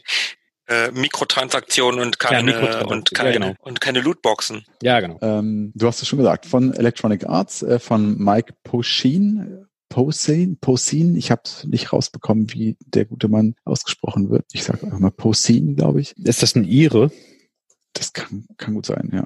Möglich ist es wohl. Also Amerikaner, aber möglicherweise irische Abstammung. Ach so, okay. Ähm, genau, also von Electronic Arts äh, entwickelt oder für Electronic Arts entwickelt. Ähm, wurde auf dem Mega Drive zunächst veröffentlicht, 1992 und kam dann auf diversesten anderen Systemen noch heraus. Also auf dem Amiga, haben wir gerade schon gesagt, auf dem Super Nintendo, für DOS, Game Boy und Game Boy Advanced, ähm, fürs Game Gear, fürs Lynx, äh, also äh, ziemlich weit herumgekommen. Mega Drive. Moment, Moment, das Ding kam auch auf dem, das Ding kam auch auf dem Lynx? Ja, tatsächlich. Kann man sich kaum vorstellen. Ne? Nee. Ähm, Im gleichen Jahr, 1992, um das so ein bisschen einzuordnen, kamen Spiele raus wie Wolfenstein 3D, Indiana Jones 4, Echo the Dolphin, oder auch ähm, Sonic 2 zum Beispiel, um das mal so ein bisschen zu klammern. Und ich habe mir das Spiel ausgesucht, weil ich es vom Amiga her kenne und da schon immer sehr gerne gespielt habe, aber nie durchgespielt habe. Ähm, das habe ich vor kurzem nachgeholt auf dem Mega Drive beziehungsweise auf meinem äh, Raspberry-Emulator. Und das ist einfach ein Spiel, was mich seitdem offenbar irgendwie motiviert hat. Also äh, spricht durchaus für das Spiel. Und äh, es gibt tatsächlich auch in den Versionen also für die unterschiedlichen Systeme auch kleine, feine Unterschiede, auf die ich auch gerne noch zu sprechen kommen würde, die mir äh, während des Spielens jetzt so aufgefallen sind. Ähm, genau, also für mich ein echter Klassiker, der extrem gut spielbar ist und der sehr, sehr gut gealtert ist und der mir immer noch viel Spaß gemacht hat. Und das ähm, war, glaube ich, auch die, die kollektive Meinung zu dem Spiel. Es ist äh, in Bewertungen und äh, beim Publikum sehr gut weggekommen und bei mir eben auch. Was vielleicht an der ja, ich finde, an der guten Handhabung, an der guten Steuerung liegen kann, aber auch an, an dem relativ fairen Schwierigkeitsgrad. Wobei ich dazu sagen muss, auf dem, auf dem Raspberry kann man natürlich wunderbar abspeichern, was ich auch sehr, sehr oft getan habe. Im Original gibt es ein Passwortsystem, mit dem man dann eben bereits gespielte Missionen äh, wieder beginnen kann. Was mir aber auch gut gefallen hat, war so ein Gefühl von Open World. Also es ist natürlich natürlich kein Open World Spiel, aber es ist eine sehr große Map, auf der man da unterwegs ist und es kommt schon so ein bisschen Open World Feeling auf, fand ich. Und es passt hier einfach alles ganz gut zusammen. Also Gameplay, Handhabung, Story, auf die ich gleich nochmal ein bisschen eingehe, das funktioniert einfach alles zusammen ziemlich gut bei dem Spiel. Und es war auch übrigens ähm, das bis dato erfolgreichste Electronic Arts Spiel, was bis dahin entwickelt wurde. Hätte ich nicht gedacht, dass das irgendwie so der, der Durchbruch so weit gewesen ist. Ja, hätte, tatsächlich. Hätte andere einge eingeordnet, also Electronic Arts, da assoziiere ich eher Need for Speed oder FIFA mit. Also bis dato das erfolgreichste, ne? Also ja, ja, genau. ist nicht das erfolgreichste Spiel von EA aller Zeiten, sondern das bis dato. Ähm, naja, aber es war ja schließlich auch erfolgreich genug, um äh, mehrere Fortsetzungen nach sich zu ziehen. Ne? Danach mhm. kann ja noch, kam ja ähm, Urban Strike, es kam Jungle Strike und es gab auch noch irgendwie so einen halbgaren 3D-Versuch, glaube ich, dessen Titel ich aber gerade nicht mehr weiß. Genau, es gab tatsächlich nach Desert Strike ähm, Jungle Strike, dann folgte Urban Strike, es gab noch Nuclear Strike und zu guter Letzt, das aber nie erschienen ist, ähm, Future Strike. Aber auch darauf äh, komme ich nochmal kurz zu sprechen nachher. Vielleicht ganz kurz Worum geht's? Also die Geschichte lehnt sich, wie gesagt, äh, an die Ereignisse äh, aus dem Jahr 1991 an, also dem besagten Zweiten Golfkrieg und der namensgebenden Operation Desert Storm. Kurzer Rückblick äh, in die Geschichte. Also 1990, Ende 1990, haben irakische Truppen unter Führung von Saddam Hussein, dem Diktator, das ja, ölreiche Nachbaremirat Kuwait besetzt und nach langen erfolglosen Verhandlungen sind dann schließlich die USA, also die UNO, aber führend äh, die USA dort äh, haben dort interveniert um, äh, mit einer militärischen Intervention reagiert, um Kuwait eben zu befreien. Und ähm, der amerikanische Präsident übrigens damals war äh, George Bush äh, Senior, also der Vater mhm. von George W. Bush der dann später Präsident war. Sehr selbstlos übrigens von den Amerikanern. Ich wollte das jetzt nicht kommentieren. Ich wollte einfach nur sagen, dass es so war. ähm, nein, nein, um Himmels Willen. Ich mach, ich sag das auch ganz wertfrei. Ja, ja. Ähm, genau. Also im Januar 1991 beginnt also diese Operation Desert Storm. Man kennt das vielleicht auch noch so ein bisschen. Also wer damals schon alt genug war, als mediales Spektakel wurde das ja so ein bisschen, äh, ist das vielleicht so ein bisschen fragwürdiger Erinnerung geblieben. Also diese, diese Bilder aus dem Fernsehen, die man vielleicht noch aus den Nachrichten kennt von ähm, so Leuchtspurgeschossen. Genau, so Nachtsichtaufnahmen, äh, wo Leuchtspurgeschosse durch die Luft fliegen. Das sind so die Assoziationen, die ich dazu habe. Darf ich dazu kurz ein, äh, eine, eine, eine Anekdote erzählen? Ich habe als Kind Fasching in der Schule geliebt. Mhm. Und das war, da war ich gerade in der sechsten Klasse, letzte Klasse, in der ich noch Fasching hätte haben würden. Würden, ist das richtig? Egal. Äh, das wäre das letzte Fasching meiner Laufbahn in der Schule gewesen, in dem ich, wo wir uns in der Schule hätten verkleiden können. Und wegen dem blöden Golfkrieg ist das damals ausgefallen. Und wir haben kein Fasching in der Schule gehabt und ich konnte mich kein letztes Mal verkleiden. Ich dachte schon, du sagst jetzt, doof. Das holen wir jetzt nach. Ich dachte schon, du sagst jetzt, du hättest dich als äh, Saddam Hussein verkleidet. das, das hätte Style gehabt. mit Schnurri. Das hätte richtig Style gehabt. Ja, ja, ja. Das könnte ich ja jetzt nachholen. Ja, genau. Ähm, zwei Monate nach Beginn dieser äh, Operation, also im März, ähm, endete das Ganze dann auch schon äh, mit der Kapitulation des Irak. So viel erstmal zur geschichtlichen äh, Umrahmung, ähm, dass man so um, ungefähr weiß, wo wir uns hier befinden. Und auf diesen Ereignissen nun basiert also auch die Handlung des Spiels, wobei hier gar keine realen Namen oder Orte genannt werden, sondern fiktive Personen und Orte ähm, anstelle dessen. Und hier tritt eben. Aber ich glaube, grafisch war das doch schon sehr erkennbar, oder? Also ja, der, der äh, Diktator da in diesem Land sah doch schon aus wie Hussein, oder? Also einem Blinden war klar, um wen und was es hier, hier geht. Es war einfach nur nie ähm, ausgesprochen. So und ähm, genau anstelle äh, von Saddam äh, tritt hier der fiktive General Kil Baba, so heißt er, äh, auf. Kil Baba ist geil. Der eben Präsident eines nicht weiter genannten Staates ist und der sein Nachbarland überfällt und dort Was? die Ölfelder besetzt und der Welt mit atomaren Schlägen droht. Ja, es klingt teilweise wiedererkennbar. An irgendwas erinnert mich das. Das alles wird einem auch in sehr hübsch gepixelten äh, Cutscenes zu Beginn des Spiels erklärt, die echt äh, hübsch, hübsch ausschauen und in der dieser äh, General eben zu sehen ist. Ich glaube, namentlich oder beziehungsweise in den Texttafeln wird er immer nur als Madman bezeichnet und gar nicht als, als äh, General Kebaba, wenn ich mich recht erinnere. Egal. Ähm, man selber steuert also nun einen äh, amerikanischen Elite-Piloten in seinem Apache-Helikopter durch das Spielgeschehen, das übrigens äh, so eine isometrische Ansicht hat und man muss da insgesamt durch vier Missionen, in denen man verschiedene Teilaufgaben in möglichst richtiger Reihenfolge erfüllen muss. Also man muss militärische Ziele zerstören oder irgendwelche Informanten finden und entführen oder Kriegsgefangene retten und all solche Dinge. Und umrahmt eben von der skizzierten Story eben geht es eben darum, letztendlich diesen fiesen General Kilbaba aufzuspüren und am Ende zu töten. Und vor jeder Mission bekommt man da ein Briefing, das einem seine Aufgaben erklärt und dass man auch jederzeit noch mal aufrufen kann über so ein Missionsmenü. Also man kann sich äh, stets nochmal vergewissern, was man denn überhaupt zu tun hat. Und man startet nun also mit seinem Apache von einem US-amerikanischen Flugzeugträger oder so, der dort vor der Küste äh, kreuzt. Und solange man in der Nähe dieses Flugzeugträgers ist, ist man auch in sicheren Gewässern. Also dort kann einem nichts passieren. Man kann dort auch nicht, nicht schießen. Also man kann auch nicht auf die dumme Idee kommen, seinen eigenen Flugzeugträger zu beschießen. Dort sind die Waffen deaktiviert. Und man ist eben ausgerüstet mit äh, einer begrenzten Anzahl von Munition für sein MG und für ähm, verschiedene Arten von Raketen. Und, für die MG ist es auch begrenzt? Ja, tatsächlich. Also Krass. ich bin noch nie an dem Punkt angekommen, dass man dort seine Munition komplett verschossen hätte, aber die sind theoretisch begrenzt. Also das sind ein paar tausend Schuss irgendwie und hm. man hat zwei Arten von äh, Raketenmunition einmal ein bisschen schwächere, ein bisschen stärkere. Von dem einen hat man, keine Ahnung, 32 und von dem anderen vielleicht äh, 16 oder so. Mhm. Und natürlich ist der Vogel auch äh, vollgetankt. Und nach genau einem kurzen Flug über dieses Meer erreicht man die Küste und dort beginnt dann im Prinzip auch das Spielgeschehen. Und ähm, wenn man dann nochmal so in die Karte schaut, werden einem dort eben dann auch die Ziele angezeigt, die es zuerst zu erledigen gilt. Das heißt in der Regel halt eben irgendwelche Militär- oder Industrieanlagen. Ich glaube, im ersten Level, in der ersten Mission sind es so Flugfelder, die man zerstören muss und im Anschluss dann irgendwelche Bunkeranlagen und später dann irgendwie eine Chemiefabrik. Und die sind ähm, kreuz und quer über die, wie schon erwähnt, recht große Karte verteilt und so eben in die Handlung eingewoben. Und die muss ich nun eben anfliegen und zerstören oder eben die Ziele, die es dort zu erledigen gilt, äh, erledigen. Also was man tut, gibt im Prinzip die Story vor.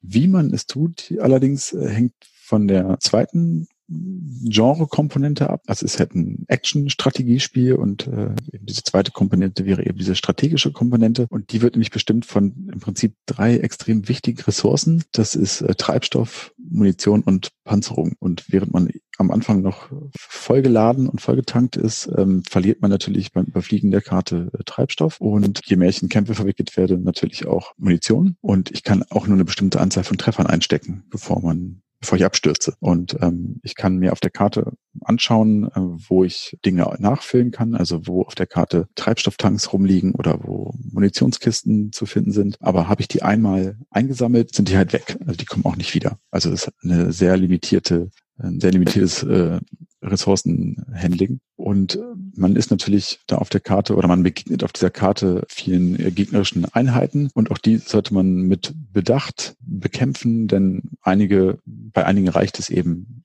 die mit dem MG zu beschießen, ähm, von dem man sehr viel Munition hat und größere Ziele benötigen eben große Raketen, von denen es nur wenige gibt. Also da muss man schon so ein bisschen haushalten mit seinen Waffen. Und das Gleiche geht natürlich auch für die anderen äh, Ressourcen. Also man tut gut daran, sich sehr gut zu überlegen, auf welchem Wege man wohin fliegt, um eben Sprit entsprechend zu sparen und sich vor allem nicht auf jedes unnötige Gefecht einzulassen. Ich erinnere mich da auch dran, äh, als ich das damals auf Amiga gespielt habe, was du auch schon sagtest, Munition, die mhm. war schon recht hm, ja üppig vergeben. Also ich bin da auch nie sehr weit gekommen in dem Spiel, aber ich kann mich auch eher daran erinnern, dass ich Probleme hatte, weil mir der Sprit ausgegangen ist, als dass mir die Munition ausgegangen ist. Ja, äh, das passiert auch schneller tatsächlich. Äh, gerade wenn man noch nicht so genau weiß, wann man äh, wohin muss und wie man da hinkommt. Wie gut kann man sich denn anhand der Karte orientieren? Das geht sehr gut. Also man sieht sich selber als kleines Kreuz, das sich da auf der Karte bewegt und kann eben die relevanten Missionsziele, die es zu erledigen gibt, ähm, sehen.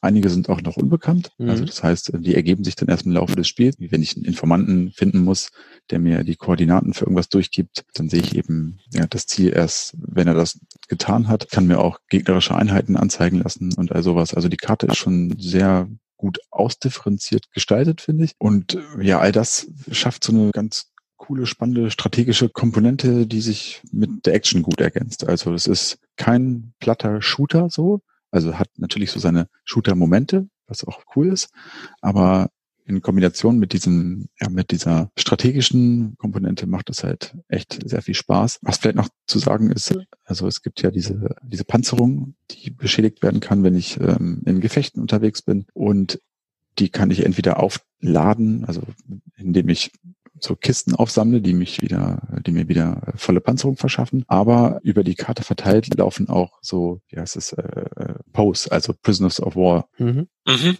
die irgendwie abgestürzt sind oder wie auch immer, also äh, mir freundlich gesonnene Soldaten, die ich einsammeln kann. Ein Shoplifter-Manier. Also ich äh, kann eben über den Einheiten äh, mit meinem Helikopter kreisen und dann wird so eine Seilwinde runtergelassen und dann kann ich die an Bord nehmen, ich glaube bis zu sechs Personen oder so. Und die wiederum kann ich von Bord lassen, indem ich so, so Landing Areas anfliege. Von denen gibt's drei, vier auf der gesamten Map irgendwie verteilt. Und das sind so Safe Points, da kann mir nichts passieren. Da steht so ein amerikanischer Panzer rum und ein amerikanisches, amerikanisches Fähnchen und da kann ich die eben aussteigen lassen und ähm, je nachdem, wie viele ich an Bord habe und wieder rauslasse, wirkt sich das auch auf, mein, auf meine Panzerung aus. Genau, das ist auch nochmal so eine ganz nette ähm, Geschichte, wie man sich regenerieren kann. Und ähm, ja, das sieht auch alles insgesamt sehr nett aus. Also das Spiel ist insgesamt sehr detailliert und hübsch gepixelt. Ähm, sehr schöne kleine Animationen, also diese kleinen ähm, Männchen, die ich da aus meinem Helikopter äh, rauslasse, die sind halt auch wirklich nett, ja, nicht ganz so nett wie bei Lemmings, aber in einer ähnlichen Größe. Und dafür auch echt ganz, ganz mhm. schick animiert. Also da haben sie sich echt sehr viel Mühe äh, im Detail gegeben. Und was mir auch gut gefallen hat, wobei das auf dem Amiga natürlich äh, deutlich besser war. Also der Sound, der hatte auf dem Amiga einfach viel mehr Wumms. So, also wenn ich da irgendwas zerstört habe, welche Gebäude, dann gibt's halt eine nette Explosion und die war auf dem Amiga einfach sehr viel, ja, sehr viel gehaltvoller als auf dem Mega Drive, wie ich finde. Und so insgesamt. Krachender und druckvoller. Ja, absolut. Und es gab auch so kleine Mini-Sprachausgaben auf dem Amiga. Das heißt, wenn, wenn ich in der Nähe von so einem abgestürzten Soldaten irgendwo in der Wüste war, dann haben die auf dem Amiga eben auch sich bemerkbar gemacht, indem sie irgendwie Help oder so geschrien haben. Mhm. Das ähm, hat man auf dem Mega Drive leider auch vermisst.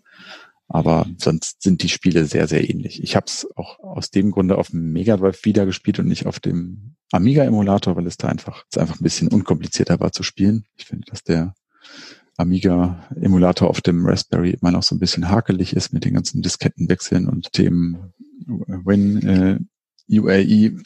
Das macht ja nicht nur Spaß, da brauchst du dann auch eine Maus und eine Tastatur und so. Das ist dann einfach ein bisschen zugänglicher mit dem Mega Drive gewesen. Ich hatte ja vorhin von Unterschieden gesprochen, die mir aufgefallen sind. Also das ist das eine, so die, der, die sich in der Grafik oder dem Sound bemerkbar machen. Der größte Unterschied ist allerdings in den, in den Intros zu sehen. Also das Spiel hat ein, hat ein Intro, wo eben die Story so ein bisschen umrissen wird. Und äh, da wird zum Beispiel ähm, in der äh, Eingangsszene ähm, gezeigt, wie ein Gefangener, wo auch immer der herkommt, von einem Bewacher dort äh, aus den aus den Reihen von diesem fiesen General gefoltert wird. Das heißt, er wird also auf dem ähm, Mega Drive äh, wird er gefoltert und zwar irgendwie in so einen Wassertank äh, reingelassen, gefesselt und auf dem Amiga hingegen ist dieser Gefangene einfach nur in einem Käfig und wird bewacht von einem Bewacher. Der steht davor und schießt irgendwie in die Luft und ähm, an anderen Stellen hast du dann noch mal so ein ja, so ein Lakaien von diesem General, der in der einen Version, also auf dem Amiga ein farbiger ist und auf dem Mega Drive ist es ein Araber mit Schnurrbart so. Warum das so ist, kein Plan. Ich weiß es nicht. Ähm, Wäre jetzt natürlich die Frage, was von beidem ist da jetzt zensiert? Ist der Araber der zensierte oder ist der Schwarze der zensierte? Das weiß ich auch nicht. Also wenn man so will, wäre ja im Prinzip die Amiga-Version die entschärfte Version also da, wo nicht gefoltert wird, sondern wo der Gefangene nur im Käfig ist. Ach, das ist auf dem Amiga? Mhm. Ach, ah, ich habe das so umgekehrt verstanden, dass der auf dem Mega Drive im Käfig ist und auf dem Amiga gefoltert wird. Nee, genau, umgekehrt. Das ist ja krass, das wusste ich ja. nicht. Also das hatte ich andersrum verstanden und das zeigt wieder, wie krass Sega einfach drauf war, ne? Auf, ja. eine, auf einer Nintendo-Konsole hätte es das nie gegeben. Und auch sonst gab es in dem Spiel keine, also es war nicht indiziert oder sowas, es war auch keineswegs wie drastische Gewaltdarstellung zu sehen, geschweige denn Blut oder so. Also das Einzige, mit dem man so anecken konnte, war vielleicht so dieses reale Szenario, ne, mit Krieg, Kriegsverherrlichung oder sowas, aber gab eigentlich keine äh, Dinge, die es, die jetzt irgendwie ja, groß, brutal oder blutig gewesen wären. Also ja. wenn, dann war es heikel, weil es, weil es real geopolitisch irgendwie ich, genau, relevant ja. war. Aber es, es war jetzt nichts äh, schockend Unnötiges oder so. Nee, nee, das würde hm. ich nicht sagen. Das Spiel wurde, wie gesagt, von Mike Posin oder Pushin.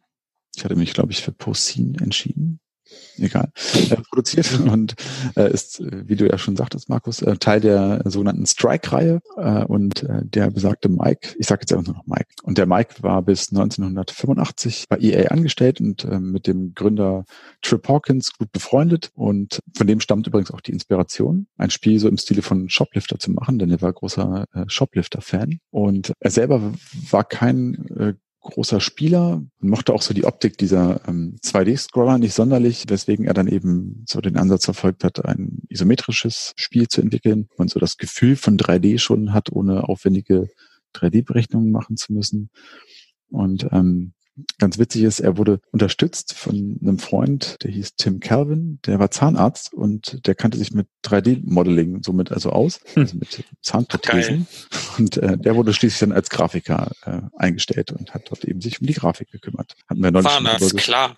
neulich schon mal drüber gesprochen, wie lustig so die Einstiege damals wohl waren. Genau, also er hat dann, das habe ich gerade noch nicht erwähnt, äh, nach seinem Aufstieg bei EA eine eigene ähm, ein eigenes Studio gegründet, nämlich ähm, Granite Bay, äh, so heißt das, äh, das Studio. Und als Granite Bay hat er dann eben für EA dieses äh, Spiel äh, entwickelt, weil er eben auch noch gut vernetzt war mit, mit seinen alten Kollegen und eben auch mit den ehemaligen oder mit dem Gründer von EA, dem Trip Hawkins. Und anfangs sollte das Spiel übrigens äh, Beirut Breakout heißen. Das war so der Arbeitstitel. Beirut Breakout. Beirut Breakout, genau. Und es sollte sich auch. Schweres um, Wort.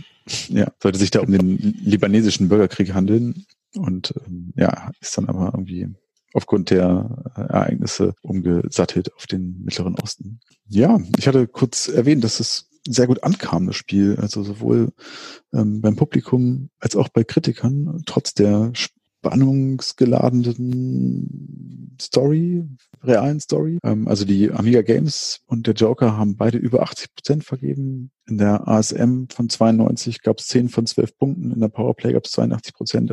Da pendeln sich auch so alle anderen Bewertungen ein, die man so einsehen kann. Und selbst die Exoten, ne, du hast dich gerade gewundert über das Links, selbst die haben noch in der Videogames für das Links 82 Prozent gegeben. Also okay. schon ganz gut weggekommen. Und ich kann mich da auch nur so einreihen. Also mein Fazit definitiv ein extrem gut gelungenes und gleichzeitig gut gealtertes Spiel, das mich sehr lange motiviert hat. 26 Jahre immerhin. Also ich habe es ja jetzt zum ersten Mal okay. gespielt, bei dem wirklich alles irgendwie von vorne bis hinten passt. So echt cooles Action-Spiel mit ähm, netten strategischen Elementen. Und da fällt mir ein, ich habe in unserer ersten Lieblinge-Ausgabe schon mal über ein Actionspiel mit strategischen Komponenten gesprochen, über Cannon Fodder. Mhm. ist ein ähnliches Setting. Also ich sehe ja. die, äh, ja, ich sehe die Ähnlichkeit. Kann man so ein bisschen herauslesen, was mir so für Spiele gefallen.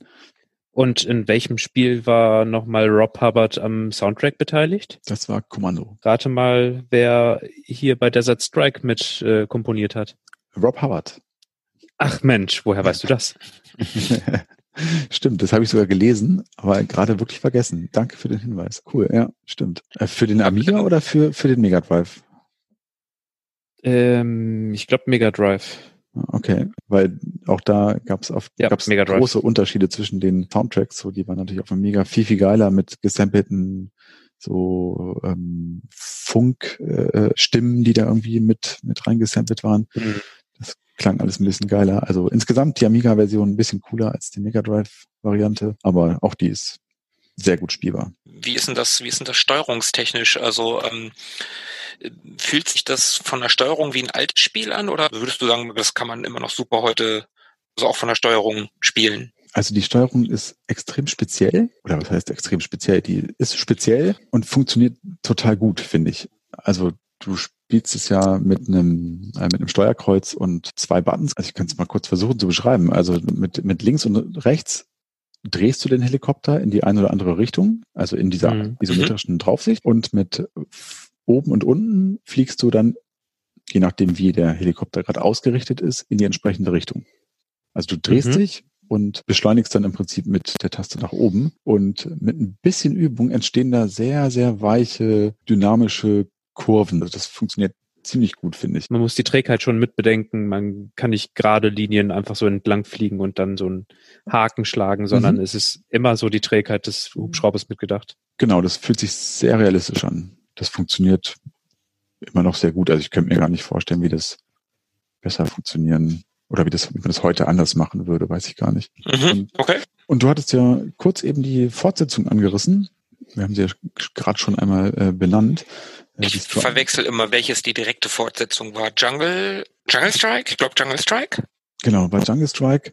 Und ähm, was ich zum Beispiel auch gar nicht wusste, ich kenne die Fortsetzung alle überhaupt nicht, muss mir die jetzt aber, nachdem ich Desert Strike durchgespielt habe, auf jeden Fall auch nochmal angucken. Ich wusste auch gar nicht, dass da die, die Story so, so weitergesponnen wird.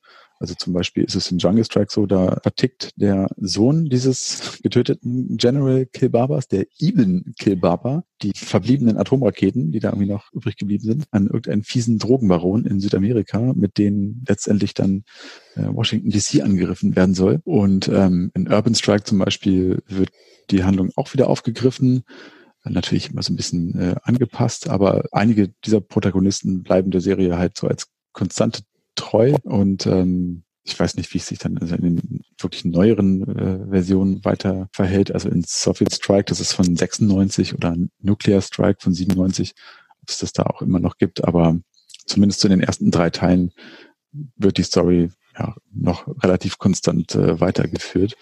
Und wie gesagt, Future Strike, das sollte dann irgendwann noch mal herauskommen, das wurde nie veröffentlicht. Das ist dann wohl irgendwann in Future Cop LAPD geendet, wenn das jemandem was sagt. Irgendwie sagt mir das was, ja. Das ist so eines der, ähm, der ersten, ähm, wie heißt es, M-O-M-O-B-A Spiel, also der Multiplayer Online Battle Arena Games. Das musste ich mir allerdings auch wirklich rauslesen, das habe ich noch nie gehört. Ähm, es geht so als, als Mitbegründer dieses äh, Genres. Ich noch nie gehört. Also äh, dieses Genre habe ich noch nie gehört, aber Future Cop LAPD. Ich gucke jetzt gerade hier nach Screenshots davon. Nee, das sagt mir gar nichts. Ja, nee. Ich Dann habe ich das nicht. mit irgendwas anderem verwechselt. Nein, nein, das kenne ich nicht. Sagt mir auch nichts, weder unter dem einen noch unter dem anderen Namen. Genau, also eine insgesamt recht erfolgreiche Reihe, mehr oder weniger. Ähm, gibt auch so ein paar Fanprojekte, die dann wirklich so sich so in 3D, ähm, 3D-Optik äh, versucht haben. Kann man bei YouTube so ein bisschen sich was angucken. Ja, genau, Desert Strike, das war mein Ausflug ins Jahr 92.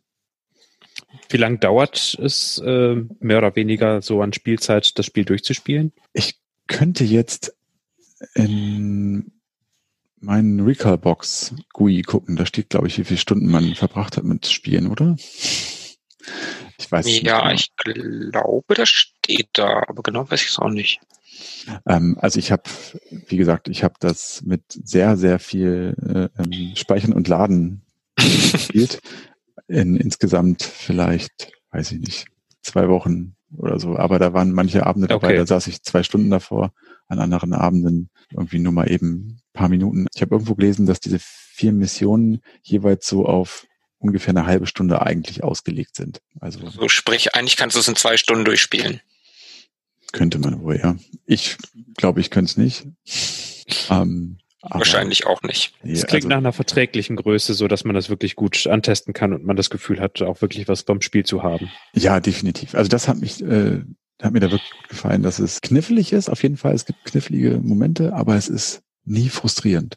So, und ich glaube auch, ohne dieses ganze neuartige Abspeichern und Laden ist es echt gut zu schaffen. Man kriegt es hin. Ja. Dann haben wir drei Lieblinge. Ja, ja haben wir es mal wieder. Ordentlich Futter für die nächsten weggesperrten Abende, Nachmittage, Wochenenden. Ja, und hoffentlich haben wir euch auch ein bisschen Futter gegeben für die nächsten Tage, Wochen, Wochenenden, Abende, wie auch immer. Ja, es gab Musiktipps, es gab Spieltipps. Vielleicht sagen wir das nochmal ganz kurz. Also äh, mein Spiel kann man, wie gesagt, ohne Probleme auf GOG bekommen für ein paar Euro. Wie sieht's mit euren so aus? Philippe, gut, okay, ja klar, PlayStation 3, PlayStation 4, PSN Store, kein Ding. PSN Store Tobi? und dann vielleicht Fünfer oder so, ja. Tobi, ähm, wie sieht's bei dir aus? Wer wie ich die Original Cartridge und die Amiga Big Box besitzt, der darf sicherlich sich als Sicherheitskopie ein ROM seiner Cartridge ziehen und das auf seinem ähm, Emulator spielen. Ja, klar. genau so und nicht anders. Genau. Also nee, auf, auf GOG oder sowas ähm, findet man das leider nicht. Ja, gut, okay, dann muss man da ein paar Euro investieren und äh, muss mal bei eBay gucken. Hm, hab gerade ja. gesehen, für PlayStation 4 gibt's äh, Uncharted 3 für 15 Euro. Da oh, lässt ja. sich aber bestimmt auch auf eBay oder sowas finden. Ja, also alles machbar. Alles machbar. Also wenn ihr keine Arm bei. Genau. Und wenn ihr coole alte Spiele nachholen wollt, dann äh, folgt einfach unseren Tipps. Und wenn ihr unseren Tipps folgt, dann erzählt uns doch mal, wie es fandet. Das würde mich auch mal interessieren. Wie wäre es mit der Idee, wenn wir mal äh, Spiele spielen, die uns die Zuhörer empfehlen in den Kommentaren? Da könnte sich irgendwann auch mal was draus entwickeln. In denen übrigens noch viel Platz ist. Übrigens, Philippe, du wirst es mir kaum glauben, aber ich hatte heute im Laufe des Tages genau den gleichen Gedanken. Was? Nein, das glaube ich dir nicht. Nein, ah, glaubst du mir gar nicht. Oh Gott sei Dank. Ja, also. nee, die, ich, die Idee hatte ich tatsächlich auch, äh, dass man da irgendwie irgendwann, wenn, wenn wir mal irgendwann keine Lieblingsspiele mehr haben, dass man da ein Spin-off von machen könnte. Eure ja. Lieblingsspiele. Mhm. Sagt uns, was wir spielen sollen und wir tun es. Vielleicht. Sagt auch, wer was spielen soll. Tobi irgendwas ganz Modernes, voll fies. Und ich spiele ein Atari VCS-Ding, was richtig schwer ist. Da habe ich auch Bock drauf. Nicht. Ja, gucken wir mal. okay. Schauen wir mal. Challenge ähm, accepted. Dann würde ich sagen, vielen Dank fürs Zuhören. Definitiv, vielen Dank, dass ihr bis da bis hierhin durchgehalten habt bei unseren äh, langen, ausführlichen Ausführungen. Ich hoffe, ihr hattet Spaß oder wir hoffen, ihr hattet Spaß. Wenn es euch gefallen hat, lasst uns sehr gerne eine sehr hochsternige Bewertung auf Apple Podcasts oder irgendwo äh, da. Da freuen wir uns natürlich drüber. Und ich würde sagen, dann bis zum nächsten Mal. Ja, bis zum nächsten Mal. Bleibt gesund und am Drücker. Bis dann. Ciao. Ciao. Ciao. Mögen die Retro Boys mit euch sein. Immer.